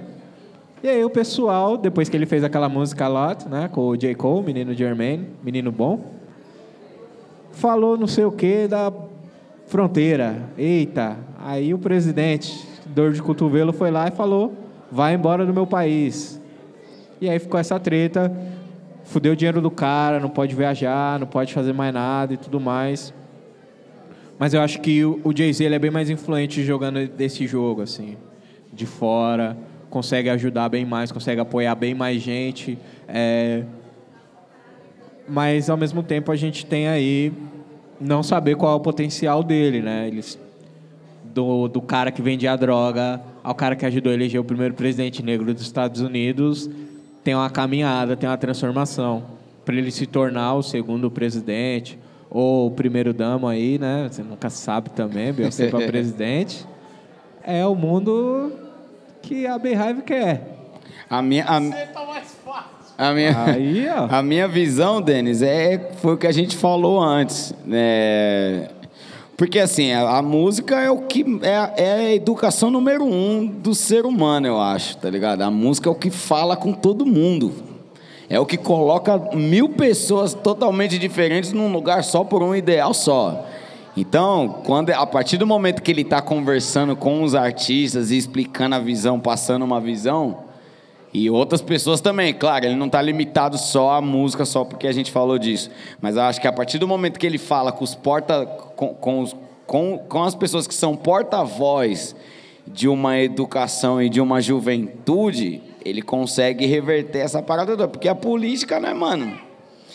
A política, ainda mais no governo que, que tá. Se ele não conseguir is- pegar uma cabeça para falar com mil, com dez mil, com cem mil, não vai dar certo. Então não, não vai adiantar nada. E aí tem esse lance: são cinco anos sem poder fazer uma cagada. Mas você sabe que os pretos amam fazer cagada, né? É a verdade. Então, ele tá, ele tá pegando. Eu acho que ele tá pegando as pessoas para instruir a parada, mano. Eu acho que ele tá vindo através do no veículo principal, que é, a, que, é, que é a música, que é os artistas a instruir e tentar reverter esse papel todo. É longo prazo, mano. É longo prazo, mas eu acho que o Jay-Z tá começando. Entrou na década de 50, agora ele vai agir como o tiozinho cabeça, mano. Que viveu muito bagulho, que, tá ligado? Viu a internet chegar, viu o computador chegar, viu uma par de coisa chegar e ele aprendeu a usar isso a favor dele. Tá ligado? Não sei se eu consegui ser objetivo na minha resposta, mas a minha visão, a visão que eu tenho é essa. Desculpa, eu não estava na hora, eu, eu vou pedir para você repetir a pergunta. Desculpa. falei o seguinte, como ele está brigando por essa lei, que é a lei considerada injusta para os hispanos, para os pessoal sul-americanos, africanos e os negros de lá, se, se ele conseguir quebrar essa lei, que é a lei da, da probation lá de cinco anos, que as pessoas não podem ficar cinco anos, não pode cometer uma cagadinha, como Will falou, se ele conseguir, se ele não vai ser colocado num patamar acima, porque essa lei vai, vai beneficiar até mesmo os americanos brancos que são das quebradas. Porque é impossível você ficar cinco anos sem fazer nada. Você levantou a voz na rua, o policial te levou, já era, entendeu? Se ele conseguir, não é uma, o, o que eu perguntei é assim, não que ele vai querer, mas automaticamente o povo, essas cabeças, as lideranças não vão chegar falar, mano, o cara tem que ser o presidente. É, eu acho que pode ser um, pode ser um, um- um ponto contra ele, mas aí eu vou falar uma coisa completamente de opinião pessoal, tá? É, o que move o, o norte-americano é poder bélico e inteligência nas fronteiras. Tipo, eu acho que o que leva um presidente a o que leva um presidente a ter sucesso nos Estados Unidos é se ele tem se ele tá se ele arma bem os exércitos, se ele tá com uma política interessante nas fronteiras e como estão as políticas de imigração.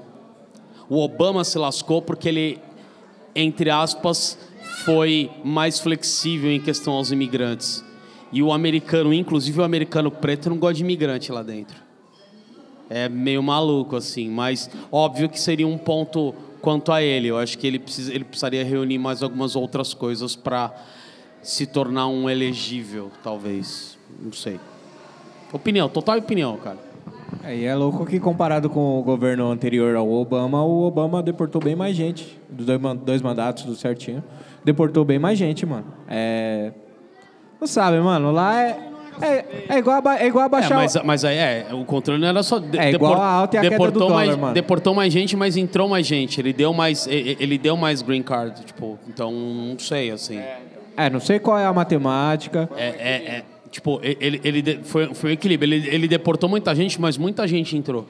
Muita gente Tipo, conseguiu green card. Muita gente conseguiu green card. E, e, e não à toa, e não à toa, tipo, ele levou a vitória dos, dos, dos democratas nas cidades de entrada dos imigrantes. Ele ganhou em Nova York, os democratas ganharam em Nova York, ganharam na Flórida, ganharam no Texas, fora algumas cidades, por conta disso, porque ele, tipo, deu uma afrouxada na hora da galera entrar. Tirou muita gente. Mas enfim, é. Gente. Jay-Z. Gente. Jay-Z. Última pergunta. E depois eu vou fazer uma pergunta pra vocês difícil. Alguém quer fazer a última pergunta? Cauê, você tá, Tá com no limite? Tá acabando? Vai chegar ao final? Vai chegar na pergunta? Ninguém? Ninguém? Não vai, Kendrick? Agora que é o seu momento. E aí, na quer perguntar pergunta. o quê, meu parceiro? Bate palma pro Kendrick aí, gente.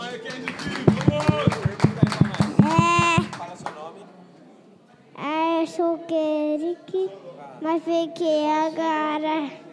Eu preciso de um- uma família. Tá usando xadrez também. E a minha família ficaram felizes por eu ficar obedecido. E assim, eu fiquei assim. E assim, a minha família já ficou aqui pelo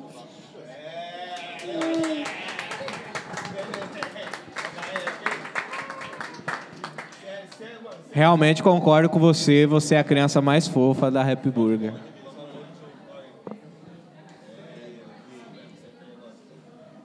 Pra acabar, encerrar, todo mundo comeu o sanduíche do Jay-Z aí, que é o sanduíche do mês aí da Happy Burger. Diga! Estamos com fome. O Minizu tocar mais aquelas músicas preparadíssimas lá, Bom, separadas. Rockefeller. É, top 5 discos do Jay-Z. Pra acabar. É isso, a gente Sem ordem, desgraça. sem ordem, sem ordem numérica. Opa. Sem ordem numérica. Reasonable Doubt, American Gangster, Blueprint, Black Album, um... é incógnita, o outro. Um é incógnita, eu não conheço Álbuns? esse álbum. É Era mais só você falar a música, né? Ah, não, também. Ali já tem, né? Eu tô tentando olhar no iPhone, eu não tenho todos. Mano. Nossa, que. Não vale colar.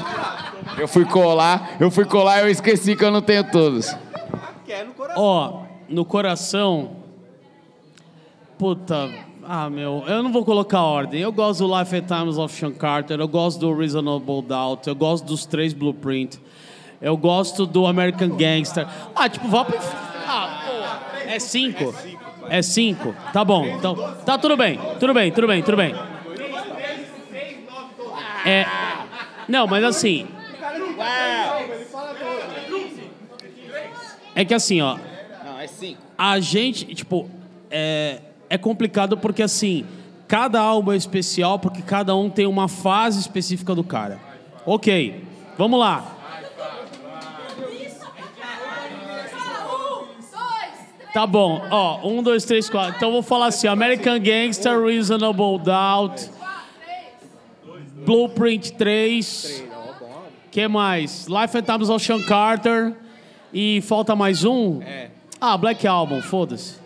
Não, eu, ó, eu falei Black Album, Blueprint 1 e 2, Reasonable Doubt, American Gangster. Caralho, falei isso e nem sabia, certo? Eu nem prestei atenção que eu falei cinco álbuns. Tem direito a mais um aí, só pá, o bônus? só o bônus. Pra fechar o meu, sem ordem também. 444. 444, Blueprint 1, Reasonable Doubt.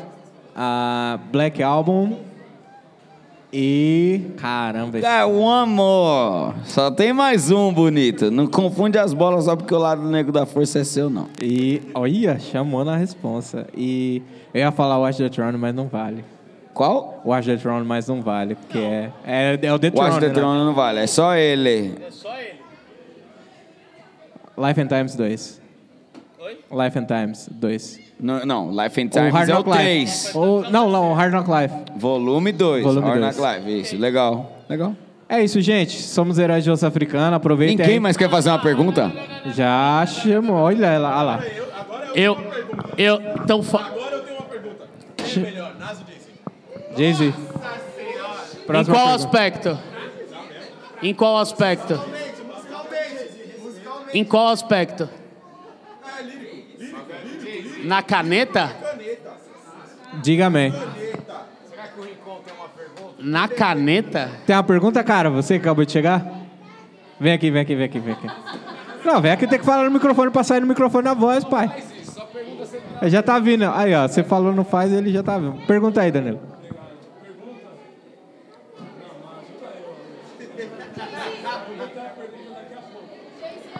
Tá bom. Não. É a última pergunta, Rincon. É. Não, é o Jay-Z Não, pergunta pra gente.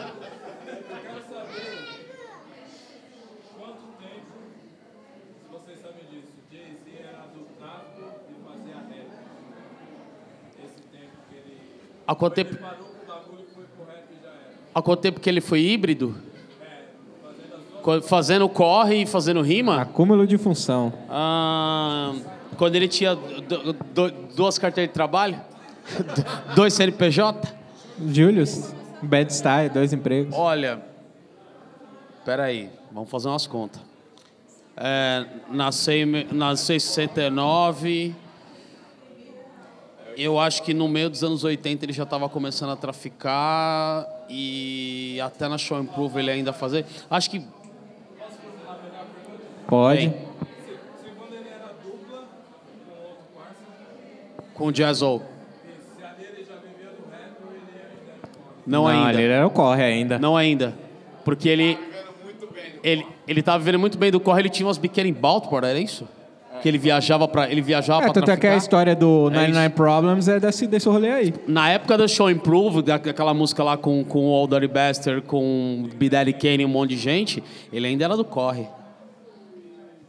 Aí depois ele foi, foi na Sorridentes, arrumou os dentinhos, aí ele largou o corre.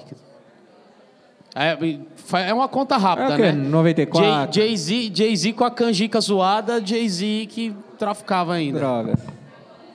94, 93. Tipo isso. É isso. Tipo isso. Quase, quase 10 anos. Vocês têm alguma informação sobre a diss que ele tinha feito com o Tupac, que os caras brincou? Na época? Porque o Clark Kent falou que o Jay-Z tinha feito uma, há uns três anos atrás. Ele falou que quando o Tupac soltou aquelas lá, chegou a falar dele, ele fez uma diss com o Tupac. E logo depois o Tupac morreu. E ele se curou.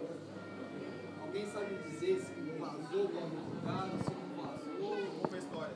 Ah. Vixe, deve estar em algum HD aí escondido. Tá no HD. O Yanguru, ele É. tem. Deve ter, ter tocado nos bailes. É que assim, é, é a mesma parte. Lógico que ele tava lá. Ele gravou? Eu, eu, de verdade, eu de verdade não sei. Eu também não. Mas o Tupac é uma metralha, era uma metralhadora. E ele atacou a costa leste inteira, né? Tipo, ah, um falou de mim, agora eu vou falar de todos. Até gente que não tem nada a ver. Então, é, é engraçado que o único cara que. Os únicos caras que respeitavam o Tupac na costa leste americana era a galera da Duckdale, né? O Buckshot era muito amigo dele. O Method Man Redman. Então, assim, de resto ele atacou todo mundo, mano. Então, é possível que tenha esse registro aí. foi logo, foi próximo à morte do Tupac. E aí ele foi e brecou, porque foi um pouco antes da morte. Foi- Mas o Clark Kent chegou É possível. É possível que o Clark Kent tenha produzido, é possível que ele tenha gravado e já deixado, porque é esperto, né? Ele sabe. Fala, meu, antes de espi- de espirrar em mim, já vai estar pronta.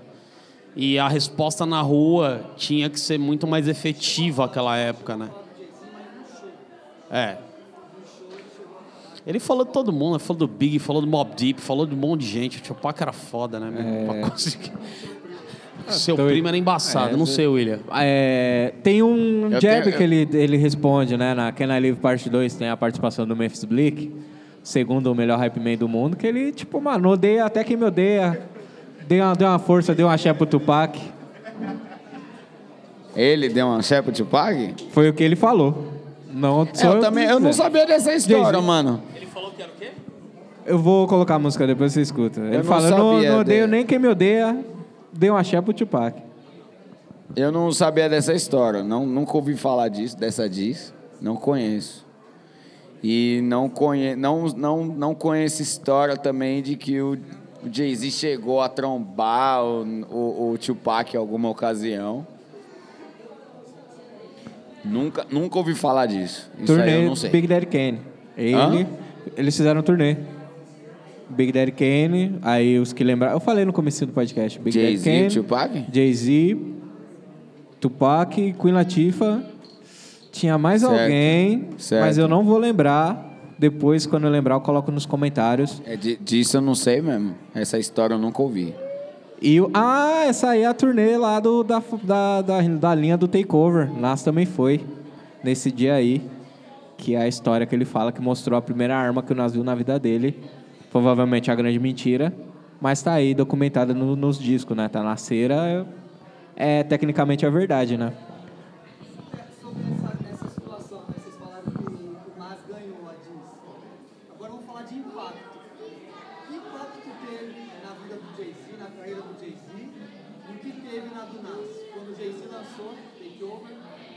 Impacto. Nervoso no Nas. O Nas falou até que achou que ia parar de cantar.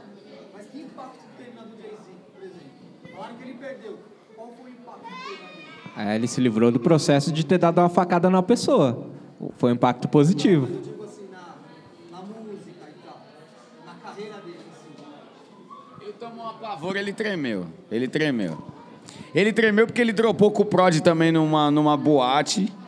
Ele fez o que ele fez no Summer, no Summer Jam lá com o Prod. Foi, xingou o Nas também. E aí o Prod trombou ele no, no rolê. E ele falou assim pro Prod: Você tá ligado que não tem treta, né? Só música. Aí o Prod: Tô sabendo. É, então.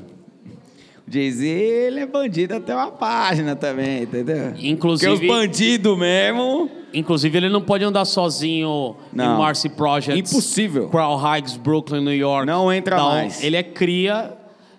Tipo, Marcy Houses, que a gente falou aqui três vezes, é tipo como se fosse um conjunto habitacional de prédios que tem ali no Brooklyn. Ele não, ele não é cria, ele não anda sozinho ali. Ele não pode. Não é nem porque ele é rico, é porque ele tem briga. O dia que ele aparecer lá sozinho, sem câmera, tem um sniper esperando. Tipo, é muito de uma forma muito tranquila. É louco, porque o Nas anda É na mesmo. quebrada dele a pampa. Falando disso. É, o. o- É, ele não, Ele não é anda... muito o quê? O Nas não ajuda a quebrada? Hoje ele é um empresário. É, mano, Ele não tá né, muito ajudar a quebrada, quebrada, significa o quê hoje? Tá ligado? Você ajudar a quebrada, e aí? Você ajudou a quebrada, mas e aí? A quebrada fez o quê por você também? Você ficou É. na quebrada, você ajuda, você ficou na quebrada lá o tempo inteiro, os caras vêm em você falar de treta, de tiro e de droga, e eu tô doidão, e aí, mano, é pra- como se você devesse alguma coisa pra sua quebrada o tempo inteiro. É. Você deve, mas até você tem que ter a cabeça, porque senão você fica chapado, os caras ficam roubando a tua brisa, tá ligado? Vários caras deu certo porque vazaram do rolê. E cedo, ainda bem, mano. É louco, ligado? né? A questão é ajudar a quebrada, o Jay-Z falou, é comprar a quebrada. Vocês aí que as pessoas que vendem droga, comprar o bloco, igual o Nipsey Hussle fez e desenvolveu, né? Ali o trabalho até. E foi o único que Nipsey fez. foi meio inocente, né, mano? Sou Também. fã. Sou fã. Amo, mano. Mas ele foi. Ele foi meio inocente. Tá ligado? Tem que acabar o bagulho. Desculpa. Eu falar uma última informação. Desculpa. Só uma última informação antes da gente finalizar. É, bom, até o ano passado a gente tinha uma coluna semanal no UOL e a gente falou um negócio muito legal para ser lembrado agora sobre Jay-Z, casamento dele da- da Beyoncé, como ele fez dos limões uma limonada. Então a gente faz uma, uma alusão aos três momentos da música, o Lemonade ao lançamento do álbum da Beyoncé, o Lemonade alinhou pautas de discussão. Ao lançamento do 444 foram alinhadas outras pautas de discussão e eles resolveram isso em Everything is Love como The Carters. O nome do texto é três, Os Três Atos da Ópera Carter.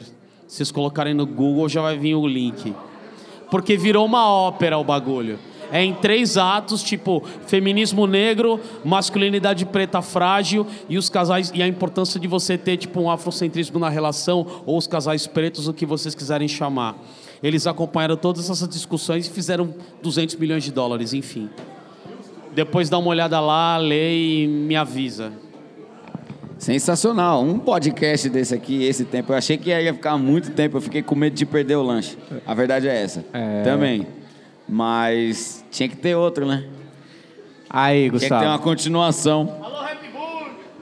É isso, gente. Antes da gente. É muito barulho para frequência modulada.